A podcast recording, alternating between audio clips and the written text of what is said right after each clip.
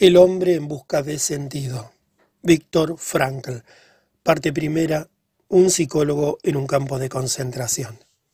Un psicólogo en un campo de concentración. No se trata, por lo tanto, de un relato de hechos y sucesos, sino de experiencias personales, experiencias que millones de seres humanos han sufrido una y otra vez. Es la historia íntima de un campo de concentración contada por uno de sus supervivientes. No se ocupa de los grandes horrores que ya han sido suficiente y prolijamente descritos, aunque no siempre y no todos los hayan creído, sino que cuenta de esa otra multitud de pequeños tormentos. En otras palabras, pretende dar respuesta a la siguiente pregunta. ¿Cómo incidía la vida diaria de un campo de concentración en la mente del prisionero medio. Muchos de los sucesos que aquí se describen no tuvieron lugar en los grandes y famosos campos, sino en los más pequeños, que es donde se produjo la mayor experiencia del exterminio. Tampoco es un libro sobre el sufrimiento y la muerte de grandes héroes y mártires, ni sobre los preeminentes capos, prisioneros que actuaban como especie de administradores y tenían privilegios especiales, o los prisioneros de renombre. Es decir, no se refiere tanto a los sufrimientos de los poderosos cuanto a los sacrificios, crucifixión y muerte de la gran legión de víctimas desconocidas y olvidadas, pues era a estos prisioneros normales y corrientes, que no llevaban ninguna marca distintiva en sus mangas, a quien los capos realmente despreciaban.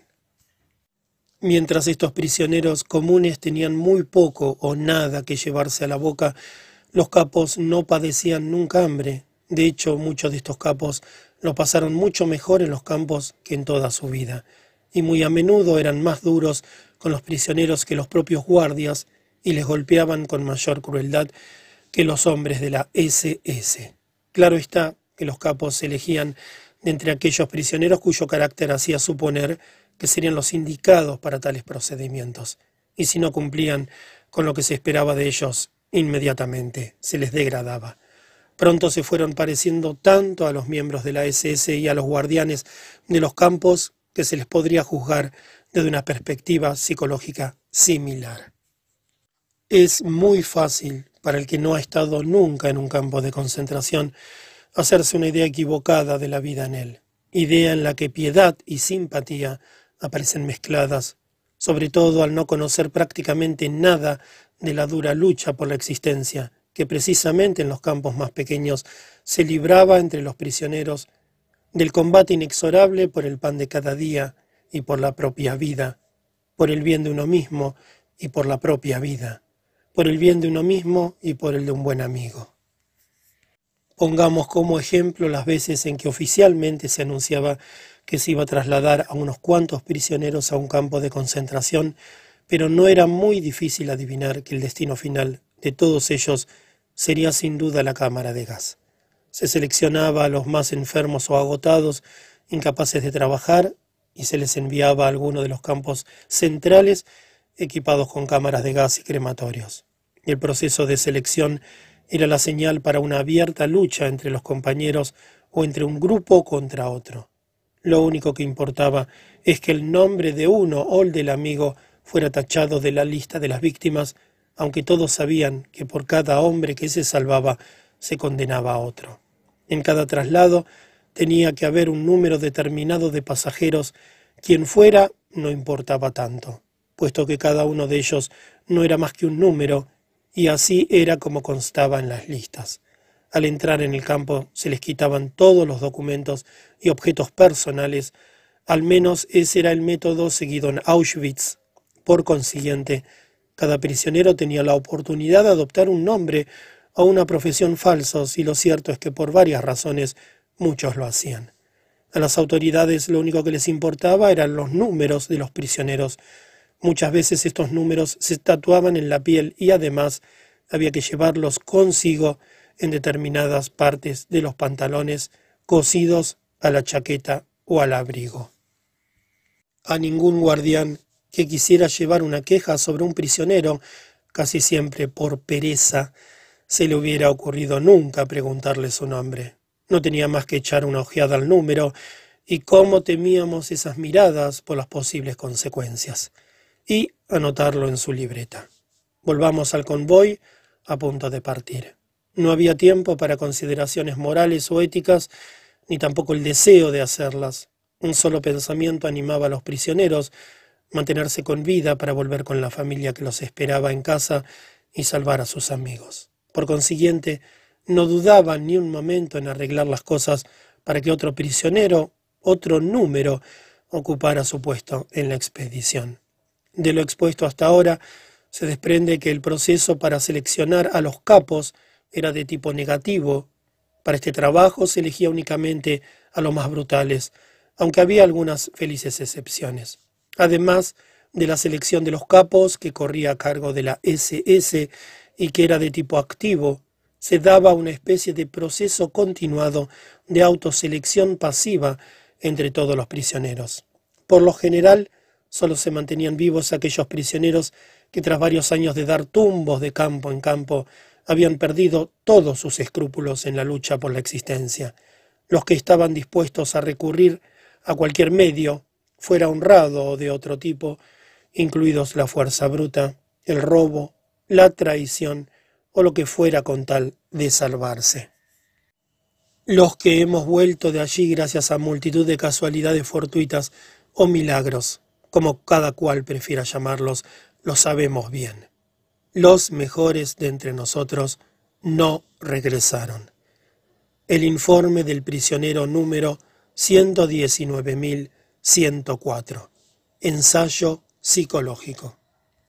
Este relato trata de mis experiencias como prisionero común, pues es importante que diga, no sin orgullo, que yo no estuve trabajando en el campo como psiquiatra, ni siquiera como médico, excepto en las últimas semanas. Unos pocos de mis colegas fueron lo bastante afortunados como para estar empleados en los rudimentarios puestos de primeros auxilios, aplicando vendajes hechos de tiras de papel de desecho. Yo era un prisionero más, el número 119.104, y la mayor parte del tiempo estuve cavando y tendiendo traviesas para el ferrocarril. En una ocasión, mi trabajo consistió en cavar un túnel sin ayuda para colocar una cañería bajo una carretera. Este hecho no quedó sin recompensa y así justamente antes de la Navidad de 1944 me encontré con el regalo de los llamados cupones de premio de parte de la empresa constructora a la que prácticamente habíamos sido vendidos como esclavos. La empresa pagaba a las autoridades del campo un precio fijo por día y prisionero, los cupones costaban a la empresa 50 pfennig cada uno y podían canjearse por seis cigarrillos. Muchas veces, varias semanas después, si bien a menudo, perdían su validez. Me convertí así en el orgulloso propietario de dos cupones por valor de doce cigarrillos, aunque lo más importante era que los cigarrillos se podían cambiar por doce raciones de sopa, y esta sopa podía ser un verdadero respiro frente a la inanición durante dos semanas. El privilegio de fumar cigarrillos le estaba reservado a los capos, que tenían asegurada su cuota semanal de cupones, o quizá al prisionero que trabajaba como capataz en un almacén o en un taller y recibía cigarrillos a cambio de realizar tareas peligrosas. Las únicas excepciones eran las de aquellos que habían perdido la voluntad de vivir y querían disfrutar, entre comillas, de sus últimos días. De modo que cuando veíamos a un camarada fumar sus propios cigarrillos en vez de cambiarlos por alimentos, ya sabíamos que había renunciado a confiar en su fuerza para seguir adelante, y que una vez perdida la voluntad de vivir, rara vez se recobraba. Lo que realmente importa ahora es determinar el verdadero sentido de esta empresa. Muchos recuentos y datos sobre los campos de concentración ya están en los archivos. En esta ocasión, los hechos se considerarán significativos en cuanto formen parte de la experiencia humana. Lo que este ensayo intenta describir es la naturaleza exacta de dichas experiencias. Para los que estuvieron internados en aquellos campos, se trata de explicar estas experiencias a la luz de los actuales conocimientos y a los que nunca estuvieron dentro puede ayudarles a aprender y sobre todo a entender las experiencias por las que atravesaron ese porcentaje excesivamente reducido de los prisioneros supervivientes. y su peculiar, y desde el punto de vista de la psicología, totalmente nueva actitud frente a la vida. Estos antiguos prisioneros suelen decir, no nos gusta hablar de nuestras experiencias, los que estuvieron dentro no necesitan de estas explicaciones y los demás no entenderán ni cómo nos sentimos entonces, ni cómo nos sentimos ahora. Es difícil intentar una presentación metódica del tema, ya que la psicología exige un cierto distanciamiento científico, pero es que el hombre que hace sus observaciones mientras está prisionero puede tener ese distanciamiento necesario. Solo los que son ajenos al caso pueden garantizarlo, pero es mucha su lejanía para que lo que puedan decir sea realmente válido. Únicamente el que ha estado dentro sabe lo que pasó, aunque sus juicios tal vez no sean del todo objetivos y sus estimaciones sean quizá desproporcionadas al faltarle ese distanciamiento. Es preciso hacer lo imposible para no caer en la parcialidad personal, y esta es la gran dificultad que encierra este tipo de obras. A veces será necesario tener valor para contar experiencias muy íntimas. El auténtico peligro de un ensayo psicológico de este tipo no estriba en la posibilidad de que reciba un tono personal, sino en que reciba un tinte tendencioso. Dejaré a otros la tarea de decantar hasta la impersonalidad los contenidos de este libro al objeto de obtener teorías objetivas a partir de experiencias subjetivas, que pueden suponer una aportación a la psicología o psicopatología de la vida en cautiverio, investigada después de la Primera Guerra Mundial y que nos hizo conocer el síndrome de la enfermedad de la alambrada de púas.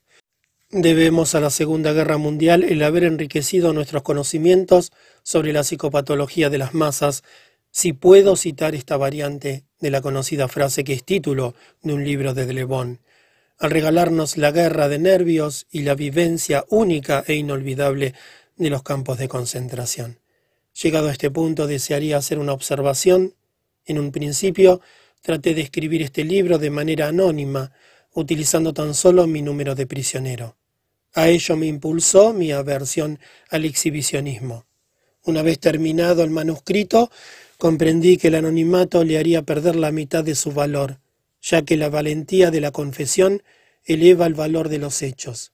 Decidí expresar mis convicciones con franqueza, y por esta razón me abstuve de suprimir algunos de los pasajes, venciendo incluso mi desagrado hacia el exhibicionismo. Primera fase, internamiento en el campo.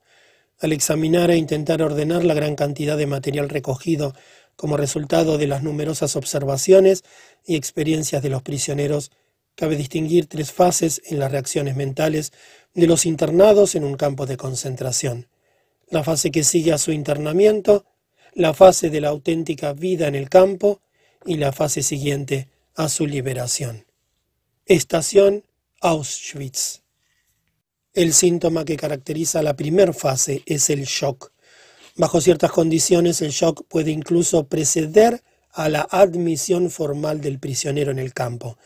Ofreceré como ejemplo las circunstancias de mi propio internamiento. Unas 1.500 personas estuvimos viajando en tren varios días con sus correspondientes noches. En cada vagón éramos unos 80. Todos teníamos que tendernos encima de nuestro equipaje lo poco que nos quedaba de nuestras pertenencias. Los coches estaban tan aborratados que solo quedaba libre la parte superior de las ventanillas por donde pasaba la claridad gris del amanecer. Todos creíamos que el tren se encaminaba hacia una fábrica de municiones en donde nos emplearían como fuerza salarial. No sabíamos dónde nos encontrábamos, ni si todavía estábamos en Silesia o ya habíamos entrado en Polonia. El silbato de la locomotora tenía un sonido misterioso, como si enviara un grito de socorro en conmiseración del desdichado cargamento que iba destinado a la perdición. Entonces el tren hizo una maniobra, nos acercábamos sin duda a una estación principal, y de pronto un grito se escapó de los angustiosos pasajeros. Hay una señal. Auschwitz. Su solo nombre evocaba todo lo que hay de horrible en el mundo, cámaras de gas, hornos crematorios, matanzas indiscriminadas. El tren avanzaba muy despacio, se diría que estaba indeciso, como si quisiera evitar a sus pasajeros, cuanto fuera posible, la atroz constatación. Auschwitz. A medida que iba amaneciendo, se hacían visibles los perfiles de un inmenso campo, la larga extensión de la cerca de varias hileras de alambrada espinosa, las torres de observación, los focos y las interminables columnas de harapientas figuras humanas, pardas a la luz grisácea del amanecer, arrastrándose por los desolados campos hacia un destino desconocido. Se oían voces aisladas y silbatos de mando, pero no sabíamos lo que querían decir. Mi imaginación me llevaba a ver orcas con gente colgando de ellas. Me estremecí de horror, pero no andaba muy desencaminado, ya que paso a paso nos fuimos acostumbrando a un horror inmenso y terrible. A su debido tiempo entramos en la estación. El silencio inicial fue interrumpido por voces de mando. A partir de entonces íbamos a escuchar aquellas voces ásperas y chillonas una y otra vez en todos los campos. Sonaban igual que el último grito de una víctima, y sin embargo había cierta diferencia, eran roncas, cortantes, como si vinieran de la garganta de un hombre que tuviera que estar gritando así sin parar, un hombre al que asesinaran una y otra vez. Las portezuelas del vagón se abrieron de golpe y un pequeño destacamento de prisioneros entró alborotando. Llevaban uniformes rayados, tenían la cabeza afeitada, pero parecían bien alimentados. Hablaban en todas las lenguas europeas imaginables y todos parecían conservar cierto humor que bajo tales circunstancias sonaba grotesco. Como el hombre que se ahoga y se agarra a una paja, mi innato optimismo, que tantas veces me había ayudado a controlar mis sentimientos, aun en las situaciones más desesperadas, se aferró a este pensamiento. Los prisioneros tienen un buen aspecto, parecen estar de buen humor, incluso se ríen. ¿Quién sabe? Tal vez consiga compartir su favorable posición. Hay en psiquiatría un estado de ánimo que se conoce como la ilusión del indulto, según el cual el condenado a muerte, en el instante antes de su ejecución, concibe la ilusión de que le indultarán en el último segundo. También nosotros nos agarrábamos a los jirones de esperanza y hasta el último momento creímos que no todo sería tan malo. La sola vista de las mejillas sonrosadas y los rostros redondos de aquellos prisioneros resultaba un gran estímulo. Pocos sabíamos entonces que componían un grupo especialmente seleccionado que durante años había sido el comité de recepción de las nuevas expediciones de prisioneros que llegaban a la estación un día tras otro. Se hicieron cargo de los recién llegados y de su equipaje, incluidos los escasos objetos personales y las alhajas de contrabando. Auschwitz debe haber sido un extraño lugar en aquella Europa de los últimos años de la guerra, un lugar repleto de tesoros inmensos en oro y plata, platino y diamantes, depositados en sus enormes almacenes, sin contar los que estaban en manos de la SS. A la espera de trasladarlos a otros campos más pequeños, metieron a mil cien prisioneros en una barraca construida para albergar probablemente a unas doscientas personas como máximo. Teníamos hambre y frío y no había espacio suficiente ni para sentarnos en cuclillas en el suelo desnudo, no digamos ya para atendernos. Durante cuatro días, nuestro único alimento consistió en un trozo de pan de unos 150 gramos, pero yo oía a los prisioneros más antiguos que estaban a cargo de la barraca regatear con uno de los componentes del comité de recepción por un alfiler de corbata de platino y diamantes. Al final, la mayor parte de las ganancias se convertían en tragos de aguardiente. No me acuerdo ya de cuántos miles de marcos se necesitaban para comprar la cantidad de schnapps necesaria para pasar una tarde alegre, pero sí sé que los prisioneros veteranos necesitaban esos tragos. ¿Quién podría culparles de tratar de drogarse bajo tales circunstancias? Había otro grupo de prisioneros que conseguían aguardiente de la SS casi sin limitación alguna. Eran los hombres que trabajaban en las cámaras de gas y en los crematorios y que sabían muy bien que cualquier día serían relevados por otra remesa y tendrían que dejar su obligado papel de ejecutores para convertirse en víctimas. La primer selección. Creo que todos los que formaban parte de nuestra expedición vivían con la ilusión de que seríamos liberados, de que al final todo iba a salir muy bien. No nos dábamos cuenta del significado que encerraba la escena que expongo a continuación.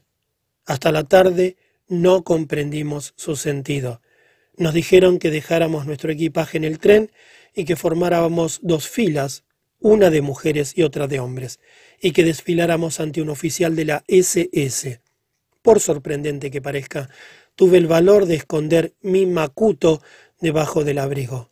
Uno a uno los hombres pasamos ante el oficial, me daba cuenta del peligro que corría si el oficial localizaba mi saco. Lo menos que haría sería derribarme al suelo de una bofetada. Lo sabía por propia experiencia. Instintivamente, al irme aproximando a él, me enderecé de modo que no se diera cuenta de mi pesada carga. Ahora lo tenía frente a frente. Era un hombre alto y delgado, y llevaba un uniforme impecable que le sentaba perfectamente. Qué contraste con nosotros, todos sucios y mugrientos después de tan largo viaje. Había adoptado una actitud de aparente descuido, sujetándose el codo derecho con la mano izquierda. Ninguno de nosotros tenía la más remota idea del siniestro significado que se ocultaba tras aquel pequeño movimiento de su dedo que señalaba unas veces a la izquierda y otras a la derecha, pero sobre todo a la derecha. Tocaba mi turno. Alguien me susurró que si nos enviaban a la derecha, desde el punto de vista del espectador, significaba trabajos forzados, mientras que la dirección a la izquierda era para los enfermos e incapaces de trabajar a quienes enviaban a otro campo. No podía hacer otra cosa que dejar que las cosas siguieran su curso, como así sería a partir de entonces, muchas veces más.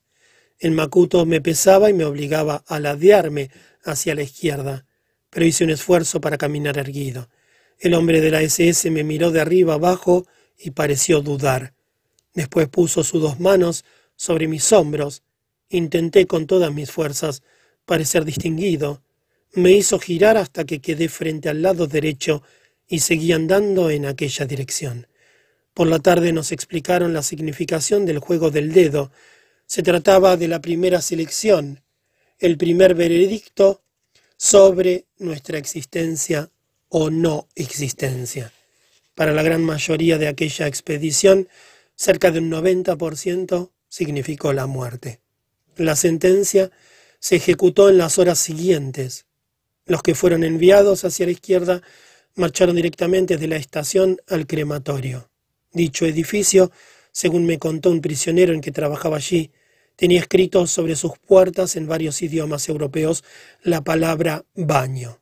Al entrar, a cada prisionero se le entregaba una pastilla de jabón y después, pero gracias a Dios, no necesito relatar lo que sucedía después. Los que nos habíamos salvado, la minoría de nuestra expedición, supo aquella tarde la verdad. Pregunté a los prisioneros que llevaban allí algún tiempo a dónde podrían haber enviado a mi amigo y colega P. ¿Lo mandaron hacia la izquierda? Sí, repliqué. Entonces puede verle allí, me dijeron. ¿Dónde? La mano señalaba la chimenea que había unos cuantos cientos de yardas y que arrojaba al cielo gris de Polonia una llamarada de fuego que se disolvía en una siniestra nube de humo. Allí es donde está su amigo, elevándose hacia el cielo. Fue su respuesta, pero entonces todavía no comprendía lo que quería decir hasta que me revelaron la verdad con toda su crudeza. Pero me estoy adelantando al contar las cosas. Desde un punto de vista psicológico, teníamos un largo, muy largo camino por delante desde que pusimos el pie en la estación hasta nuestra primera noche en el campo escoltados por los guardias de la SS, que iban cargados con pesados fusiles, nos hicieron recorrer a paso ligero el camino que desde la estación atravesaba la alambrada electrificada y el campo hasta llegar al pabellón de desinfección. Para aquellos de nosotros que habíamos pasado la primera selección fue un auténtico baño. Una vez más se vio confirmada nuestra ilusión de salvarnos. Los hombres de la SS parecían casi casi encantadores. Pronto supimos por qué eran amables con nosotros mientras teníamos nuestros relojes de pulsera y nos podían persuadir en todos los tonos y maneras para que se los entregáramos. ¿Acaso no habíamos perdido ya todo lo que poseíamos? ¿Por qué no habíamos de dar nuestro reloj a aquellas personas relativamente agradables? Tal vez algún día nos lo devolverían con creces. Desinfección. Esperábamos en un cobertizo que parecía ser la antesala de la cámara de desinfección. Los hombres de la SS aparecieron y extendieron unas mantas sobre las que teníamos que echar todo lo que llevábamos encima, relojes y joyas.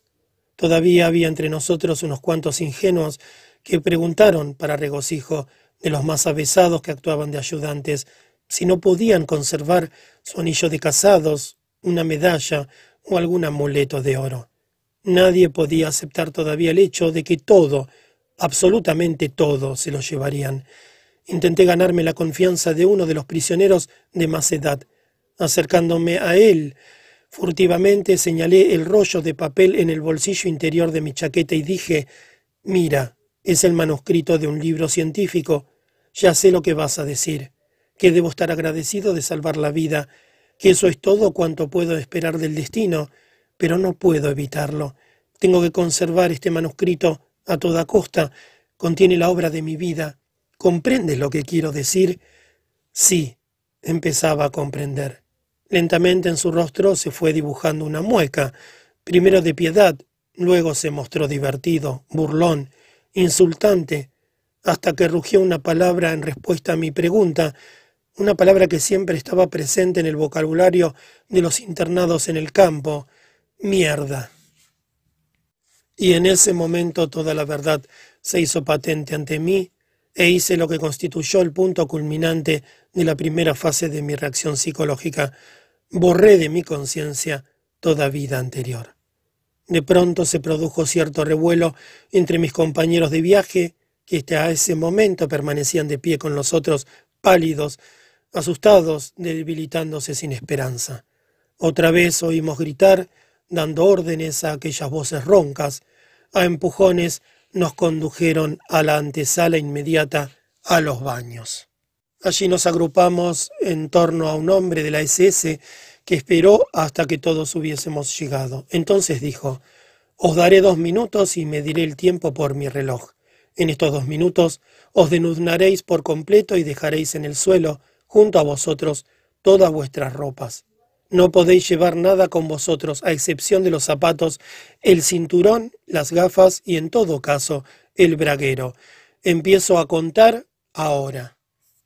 Con una rapidez impensable la gente se fue desnudando según pasaba el tiempo, cada vez se ponían más nerviosos y tiraban torpemente de su ropa interior sin acertar con los cinturones ni con los cordones de los zapatos.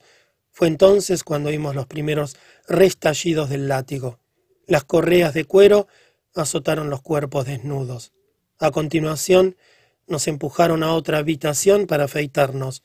No se conformaron solamente con rasurar nuestras cabezas, sino que no dejaron ni un solo pelo en nuestros cuerpos. Seguidamente pasamos a las duchas, donde nos volvieron a alinear. A duras penas nos reconocimos, pero con gran alivio algunos constataban que de las duchas salía agua de verdad nuestra única posesión la existencia desnuda. Mientras esperábamos a ducharnos, nuestra desnudez se nos hizo patente. Nada teníamos ya salvo nuestros cuerpos mondos y lirondos, incluso sin pelo. Literalmente hablando, lo único que poseíamos era nuestra existencia desnuda. Y otra cosa nos quedaba que pudiera ser un nexo material con nuestra existencia anterior. Por lo que a mí se refiere, Tenía mis gafas y mi cinturón, que posteriormente hube de cambiar por un pedazo de pan. A los que tenían braguero les estaba reservada todavía una pequeña sorpresa más. Por la tarde el prisionero veterano que estaba a cargo de nuestro barracón nos dio la bienvenida con un discursito en el que nos aseguró bajo su palabra de honor que personalmente colgaría de aquella viga y señaló hacia ella a cualquiera que hubiera cosido dinero o piedras preciosas a su braguero. Y orgullosamente explicó que como veterano que era, las leyes del campo le daban derecho a hacerlo. Con los zapatos hubo también sus más y sus menos, aunque se suponía que los conservaríamos, los que poseían un par medio decente tuvieron que entregarlos y a cambio les dieron otros zapatos que no les servían. Pero los que estaban en verdadera dificultad eran los prisioneros que habían seguido el consejo aparentemente bien intencionado que les dieron en la antesala los prisioneros veteranos y habían cortado las botas altas y untado después jabón en los bordes para ocultar el sabotaje. Los hombres de la SS parecían estar esperándolo. Todos los sospechosos de tal delito pasaron a una pequeña habitación contigua. Al cabo de un rato volvimos a oír los azotes del látigo y los gritos de los hombres torturados. Esta vez el castigo duró bastante tiempo. Las primeras reacciones. Las ilusiones que algunos de nosotros conservábamos todavía las fuimos perdiendo una a una. Entonces, casi inesperadamente, Muchos de nosotros nos sentimos embargados por un humor macabro. Supimos que nada teníamos que perder, como no fueran nuestras vidas tan ridículamente desnudas. Cuando las duchas empezaron a correr, hicimos de tripas corazón e intentamos bromear sobre nosotros mismos y entre nosotros. Después de todo, sobre nuestras espaldas caía agua de verdad. Aparte de aquella extraña clase de humor, otra sensación se apoderó de nosotros, la curiosidad. Yo había experimentado ya antes este tipo de curiosidad como reacción fundamental ante ciertas circunstancias extrañas. Cuando en una ocasión estuve a punto de perder la vida en un accidente de montañismo, en el momento crítico, durante segundos, o tal vez milésimas de segundo, solo tuve una sensación, curiosidad, curiosidad sobre si saldría con vida o con el cráneo fracturado o cualquier otro percance. Una fría curiosidad era lo que predominaba incluso en Auschwitz, algo que separaba la mente de todo lo que la rodeaba y la obligaba a contemplarlo todo con una especie de objetividad. Al llegar a este punto cultivábamos este estado de ánimo como medida de protección. Estábamos ansiosos por saber lo que sucedería a continuación y qué consecuencias nos traería. Por ejemplo, estar de pie a la intemperie en el frío de finales de otoño completamente desnudos y todavía mojados por el agua de la ducha. A los pocos días nuestra curiosidad se tornó en sorpresa, la sorpresa de ver que no nos habíamos resfriado. A los recién llegados nos estaban reservadas todavía muchas sorpresas de este tipo. Los médicos que había en nuestro grupo fuimos los primeros en aprender que los libros de texto mienten. En alguna parte se ha dicho que si no duerme un determinado número de horas, el hombre no puede vivir. Mentira. Yo había vivido convencido de que existían unas cuantas cosas que sencillamente no podía hacer. No podía dormir sin esto, o no podía vivir sin aquello. La primera noche en Auschwitz dormimos en literas de tres pisos. En cada litera, que medía aproximadamente dos por dos metros y medio, dormían nueve hombres directamente sobre los tablones. Para cada nueve había dos mantas. Claro está que sólo podíamos tendernos de costado, apretujados y amontonados los unos contra los otros, lo que tenía cierta ventaja a causa del frío que penetraba hasta los huesos. Aunque estaba prohibido subir los zapatos a las literas, algunos los utilizaban como almohadas a pesar de estar cubiertos del lodo. Si no, la cabeza de uno tenía que descansar en el pliegue de un brazo casi dislocado. Y aún así, el sueño venía y traía olvido y alivio al dolor durante unas pocas horas. Me gustaría mencionar algunas sorpresas más acerca de lo que éramos capaces de soportar. No podíamos limpiarnos los dientes y sin embargo, y a pesar de la fuerte carencia vitamínica, nuestras encías estaban más saludables que antes. Teníamos que llevar la misma camisa durante medio año hasta que perdía la apariencia de tal. Pasaban muchos días seguidos sin lavarnos ni siquiera parcialmente, porque se lavan las cañerías de agua y sin embargo las llagas y heridas de las manos sucias por el trabajo de la tierra no supuraban, es decir, a menos que se congelaran.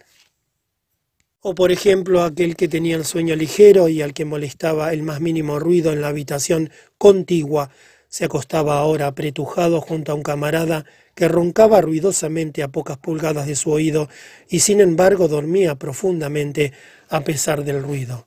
Si alguien nos preguntara sobre la verdad de la afirmación de Dostoyevsky, que asegura terminantemente que el hombre es un ser que puede ser utilizado para cualquier cosa, contestaríamos, cierto, para cualquier cosa, pero no nos preguntéis cómo. lanzarse contra la alambrada. Nuestro ensayo psicológico no nos ha llevado tan lejos todavía, ni tampoco nosotros los prisioneros estábamos entonces en condiciones de saberlo. Aún nos hallábamos en la primera fase de nuestras reacciones psicológicas. Lo desesperado de la situación, la amenaza de la muerte que día tras día, hora tras hora, minuto tras minuto, se cernía sobre nosotros, la proximidad de la muerte de otros hacía que casi todos aunque fuera por breve tiempo, abrigasen el pensamiento de suicidarse. Fruto de las convicciones personales que más tarde mencionaré, la primera noche que pasé en el campo me hice a mí mismo la promesa de que no me lanzaría contra la alambrada. Esta era la frase que se utilizaba en el campo para describir el método de suicidio más popular, tocar la cerca de alambre electrificada. Esta decisión negativa de no lanzarse contra la alambrada no era difícil de tomar en Auschwitz ni tampoco tenía objeto alguno el suicidarse, ya que para el término medio de los prisioneros las expectativas de vida, consideradas objetivamente y aplicando el cálculo de probabilidades, eran muy escasas. Ninguno de nosotros podía tener la seguridad de aspirar a encontrarse en el pequeño porcentaje de hombres que sobrevivirían a todas las elecciones. En la primera fase del shock, el prisionero de Auschwitz no temía la muerte. Pasados los primeros días, incluso las cámaras de gas perdían para él todo su horror.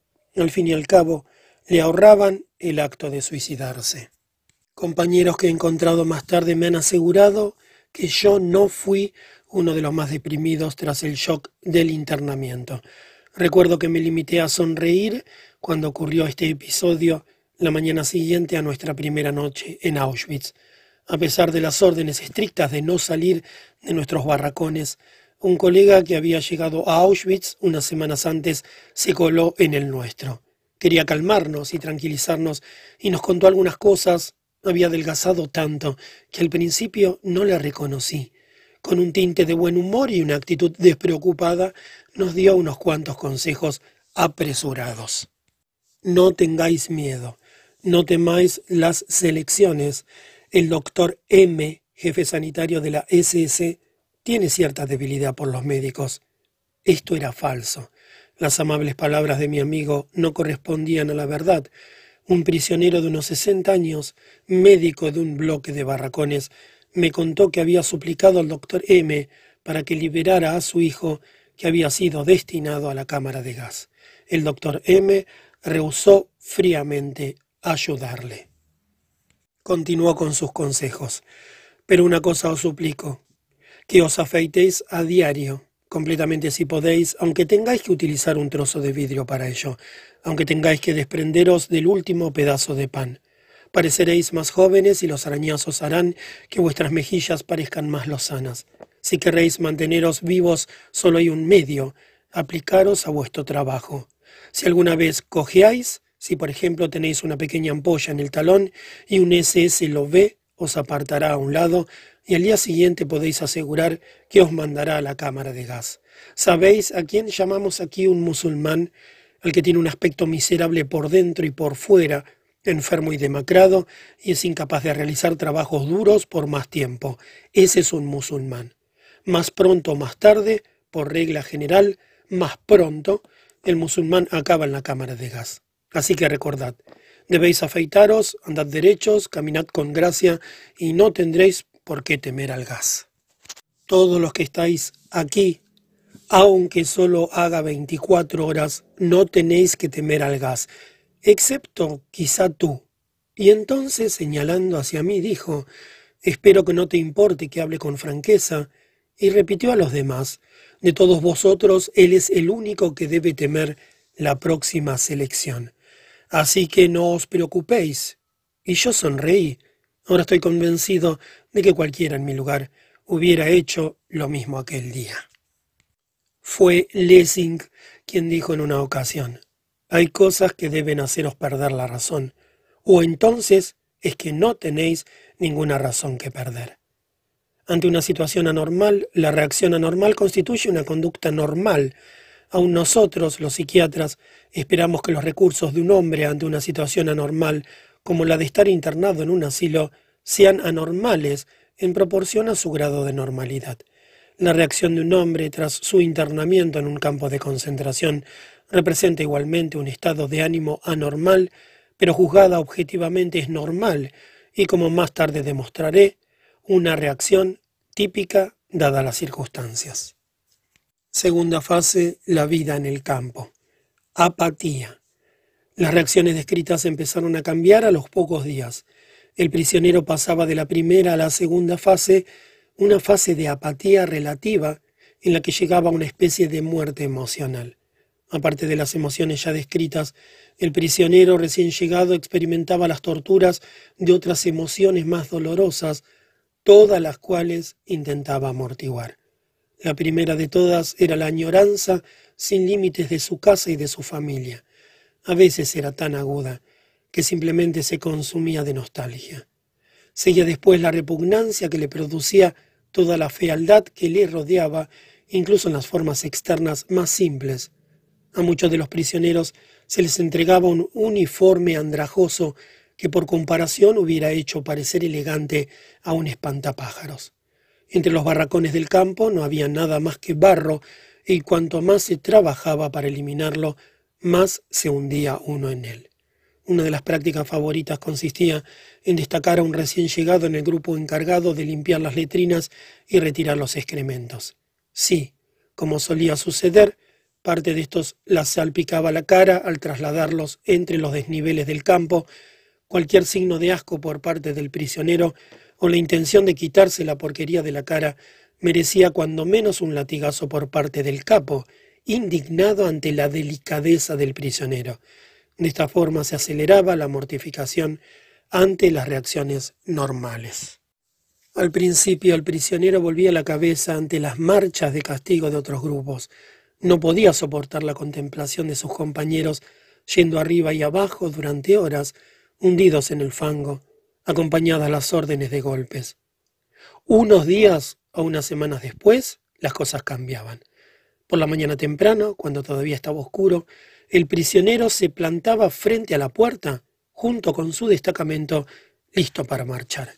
Oía un grito y veía tirar a golpes al suelo a un camarada. Se volvía a poner de pie y nuevamente le volvían a derribar al suelo. ¿Y todo por qué?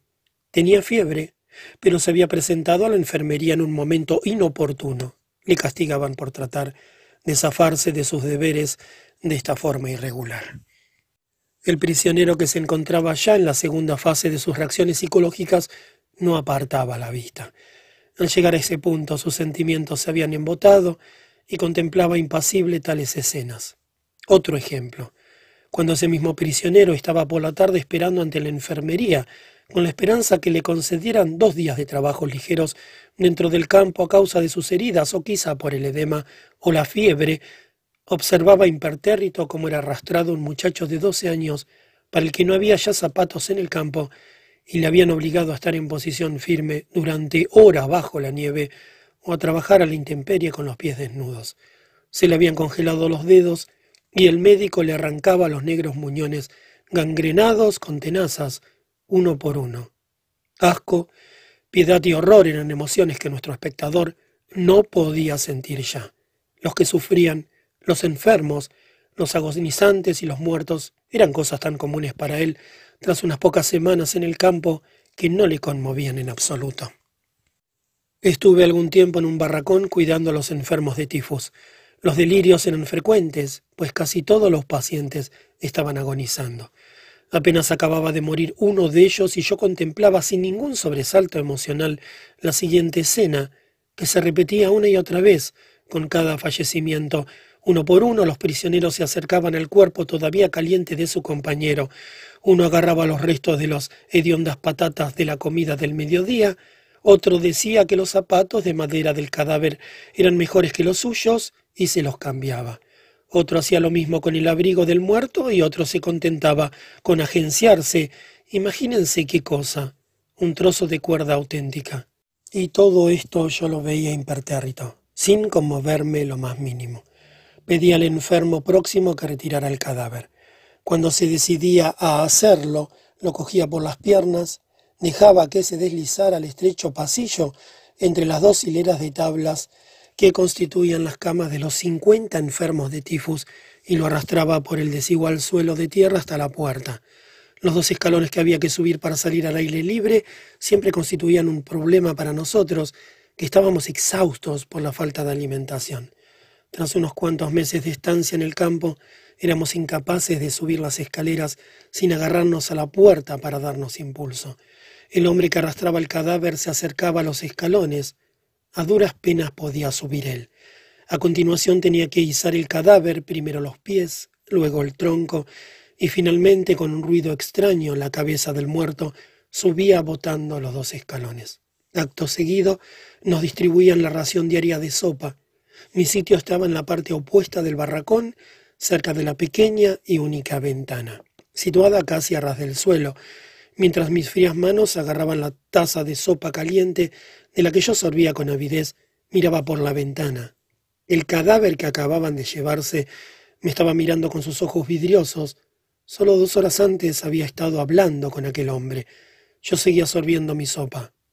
Si mi falta de emociones no me hubiera sorprendido desde el punto de vista del interés profesional, ahora no recordaría este incidente.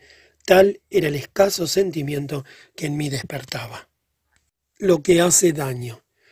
La apatía, el adormecimiento de las emociones y el sentimiento de que a uno no le importaría ya nunca nada eran los síntomas que se manifestaban en la segunda etapa de las reacciones psicológicas del prisionero y lo que eventualmente le hacían insensible a los golpes diarios casi continuos. Gracias a esta insensibilidad, el prisionero se rodeaba enseguida de una caparazón que era como un protector muy necesario. Los golpes se producían a la mínima provocación y algunas veces sin razón alguna. Por ejemplo, el pan se repartía en el lugar donde trabajábamos y teníamos que ponernos en fila para obtenerlo.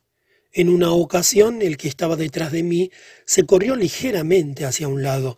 Esta mínima falta de simetría desagradó al guardián de la SS. Yo no sabía lo que ocurría en la fila detrás de mí, ni lo que pasaba por la mente del guardia, pero de pronto recibí dos fuertes golpes en la cabeza. Solo entonces me di cuenta de que a mi lado había un guardia y que estaba usando su vara. En tales momentos no es ya el dolor físico lo que más nos hiere, y esto se aplica tanto a los adultos como a los niños. Es la agonía mental causada por la injusticia, por lo irracional de todo aquello. Por extraño que parezca, un golpe que incluso no acierte a dar puede bajo ciertas circunstancias herirnos más que uno que atine en el blanco. Una vez estaba de pie junto a la vía del ferrocarril bajo una tormenta de nieve. A pesar del temporal, nuestra cuadrilla tenía que seguir trabajando. Trabajé con bastante ahínco, repasando la vía con grava, ya que era la única forma de entrar en calor. Durante unos breves instantes hice una pausa para tomar aliento y apoyarme sobre la pala. Por desgracia, el guardia se dio entonces media vuelta y pensó que yo estaba holgazaneando. El dolor que me causó no fue por sus insultos o sus golpes, el guardia decidió que no valía la pena gastar su tiempo en decir ni una palabra, ni lanzar un juramento contra aquel cuerpo andrajoso y demacrado que tenía delante de él y que probablemente apenas le recordaba al de una figura humana. En vez de ello, cogió una piedra alegremente y la lanzó contra mí.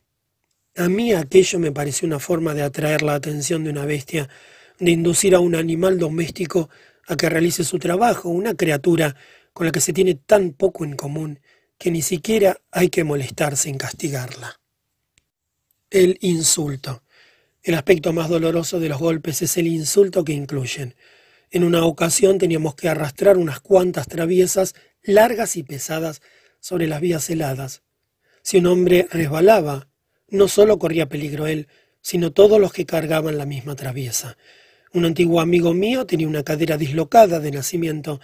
Podía estar contento de trabajar a pesar del defecto, ya que los que padecían algún defecto físico era casi seguro que los enviaban a morir en la primera selección. Mi amigo se bamboleaba sobre el riel con aquella traviesa especialmente pesada. Estaba a punto de caerse y arrastrar a los demás con él. En aquel momento yo no arrastraba ninguna traviesa, así que salté a ayudarle sin pararme a pensar. Inmediatamente sentí un golpe en la espalda, un duro castigo. y me ordenaron regresar a mi puesto. Unos pocos minutos antes el guardia que me golpeó nos había dicho despectivamente que los cerdos como nosotros no teníamos espíritu de compañerismo. En otra ocasión y a una temperatura de menos de 20 grados centígrados empezamos a cavar el suelo del bosque que estaba helado para tender unas cañerías. Para entonces ya me había debilitado mucho físicamente vi venir a un capataz con sus rechonchas mejillas sonrosadas. Su cara recordaba inevitablemente la cara de un cerdo. Me fijé con envidia en sus cálidos guantes, mientras pensaba que nosotros teníamos que trabajar con las manos desnudas y sin ninguna prenda de abrigo como su chaqueta de cuero forrada de piel bajo aquel frío tan intenso. Durante un momento me observó en silencio. Sentí que se mascaba la tragedia, ya que junto a mí tenía el montón de tierra que mostraba exactamente lo poco que había acabado. Entonces dijo, Tú, cerdo, te vengo observando todo el tiempo, yo te enseñaré a trabajar. Espera ver cómo cavas la tierra con los dientes, morirás como un animal. En dos días habré acabado contigo. No has debido de dar un golpe en toda tu vida. ¿Qué eras tú, puerco? ¿Un hombre de negocios? Ya había dejado de importarme todo. Pero tenía que tomar en serio esta amenaza de muerte, Así que saqué todas mis fuerzas y le miré directamente a los ojos. Era médico especialista. ¿Qué? ¿Un médico? Apuesto a que les cobrabas un montón de dinero a tus pacientes. La verdad es que la mayor parte de mi trabajo lo hacía sin cobrar nada en las clínicas para pobres. Al llegar aquí, comprendí que había dicho demasiado. Se arrojó sobre mí y me derribó al suelo gritando como un energúmeno. No puedo recordar lo que gritaba. Afortunadamente el capo de mi cuadrilla se sentía obligado hacia mí. Sentía hacia mí cierta simpatía porque yo escuchaba sus historias de amor y sus dificultades matrimoniales, que me contaban las largas caminatas a nuestro lugar de trabajo. Le había causado cierta impresión con mi diagnosis sobre su carácter y mi consejo psicoterapéutico. A partir de este momento me estaba agradecido y ello me fue de mucho valor. En ocasiones anteriores me había reservado un puesto junto a él en las cinco primeras hileras de nuestro destacamento, que normalmente componían 280 hombres. Era un favor muy importante. Teníamos que alinearnos por la mañana muy temprano cuando todavía estaba oscuro. Todo el mundo tenía miedo de llegar tarde y tener que quedarse en las hileras de la cola. Si eh, se necesitaban hombres para hacer un trabajo desagradable, el jefe de los capos solía reclutar a los hombres que necesitaba de entre los de las últimas filas. Estos hombres tenían que marchar lejos a otro tipo de trabajo, especialmente temido, a las órdenes de guardias desconocidos. De vez en cuando el capo elegía a los hombres de las primeras cinco filas para sorprender a los que se pasaban de listos. Todas las protestas y súplicas eran silenciadas con unos cuantos puntapiés que daban en el blanco y las víctimas de su elección eran llevadas al lugar de reunión a base de gritos y golpes. Ahora bien, mientras duraron las confesiones de mi capo, nunca me sucedió eso a mí. Tenía garantizado un puesto de honor junto a él, lo que comportaba además otra ventaja. Como casi todos los que estaban internados en el campo, yo padecía además de hambre. Mis piernas estaban tan hinchadas y la piel tan tirante que apenas podía doblar las rodillas. No podía atarme los zapatos si quería que cupieran en ellos mis pies hinchados. No hubiera quedado espacio para los calcetines aun cuando los hubiera tenido. Mis pies parcialmente desnudos estaban siempre mojados y los zapatos llenos de nieve. Ello me producía naturalmente congelaciones y sabañones. Cada paso que daba constituía una verdadera tortura. Durante las largas marchas sobre los campos nevados se formaban en nuestros zapatos carámbanos de hielo. Una y otra vez los hombres resbalaban y los que les seguían tropezaban y caían encima de ellos. Entonces la columna se detenía unos momentos, no demasiados. Pronto entraba en acción uno de los guardias y golpeaba a los hombres con la culata de su rifle, haciendo que se levantaran rápidamente. Cuanto más adelantados estuviera en la columna, menos probabilidades tenías de detenerte y de tener que recuperar después la distancia perdida corriendo con los pies doloridos. Qué agradecido debía sentirme por haber sido designado médico personal de su señoría el capo y por marchar en su cabeza a un paso regular. Como pago adicional a mis servicios, Yo podía estar seguro de que mientras en nuestro lugar de trabajo se repartiera un plato de sopa a la hora de comer, cuando llegara mi turno, él metería el casillo hasta el fondo del perol para pescar unas pocas habichuelas. Este mismo capo, que anteriormente había sido oficial del ejército, se había atrevido a musitar al capataz, aquel que se había irritado conmigo, que me consideraba un trabajador excepcionalmente bueno. No es que esto me ayudara mucho, pero sí sirvió para salvarme la vida, una de las muchas veces que se salvaría. Al día siguiente del episodio con el capataz, el capo me metió de contrabando en otra cuadrilla de trabajo. Con este suceso aparentemente trivial, quiero mostrar que hay momentos en que la indignación puede surgir incluso en un prisionero aparentemente endurecido, indignación no causada por la crueldad o el dolor, sino por el insulto al que va unido. Aquella vez la sangre se me agolpó en la cabeza por verme obligado a escuchar a un hombre que juzgaba mi vida sin tener la más remota idea de cómo era yo. Un hombre, debo confesarlo, la observación que expongo seguidamente la hice a mis compañeros de prisión tras la escena, lo que me produjo un cierto alivio infantil. Un hombre que parecía tan vulgar y tan brutal que la enfermera de la sala de espera de nuestro hospital ni siquiera le hubiera permitido pasar. Había también capataces que se preocupaban por nosotros y hacían cuanto podían por aliviar nuestra situación, cuando menos al pie de obra, pero aún así no cesaban de recordarnos que un trabajador normal hacía siete veces nuestro trabajo y en menos tiempo.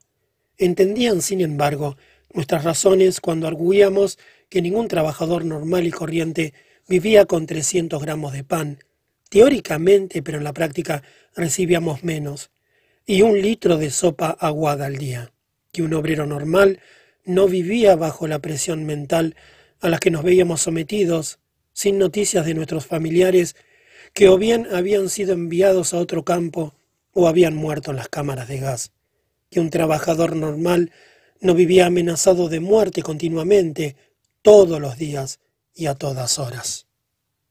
Una vez incluso me permití decirle a un capataz amablemente, si usted aprendiera de mí a operar el cerebro con tanta rapidez como yo estoy aprendiendo de usted a hacer carreteras, sentiría un gran respeto por usted.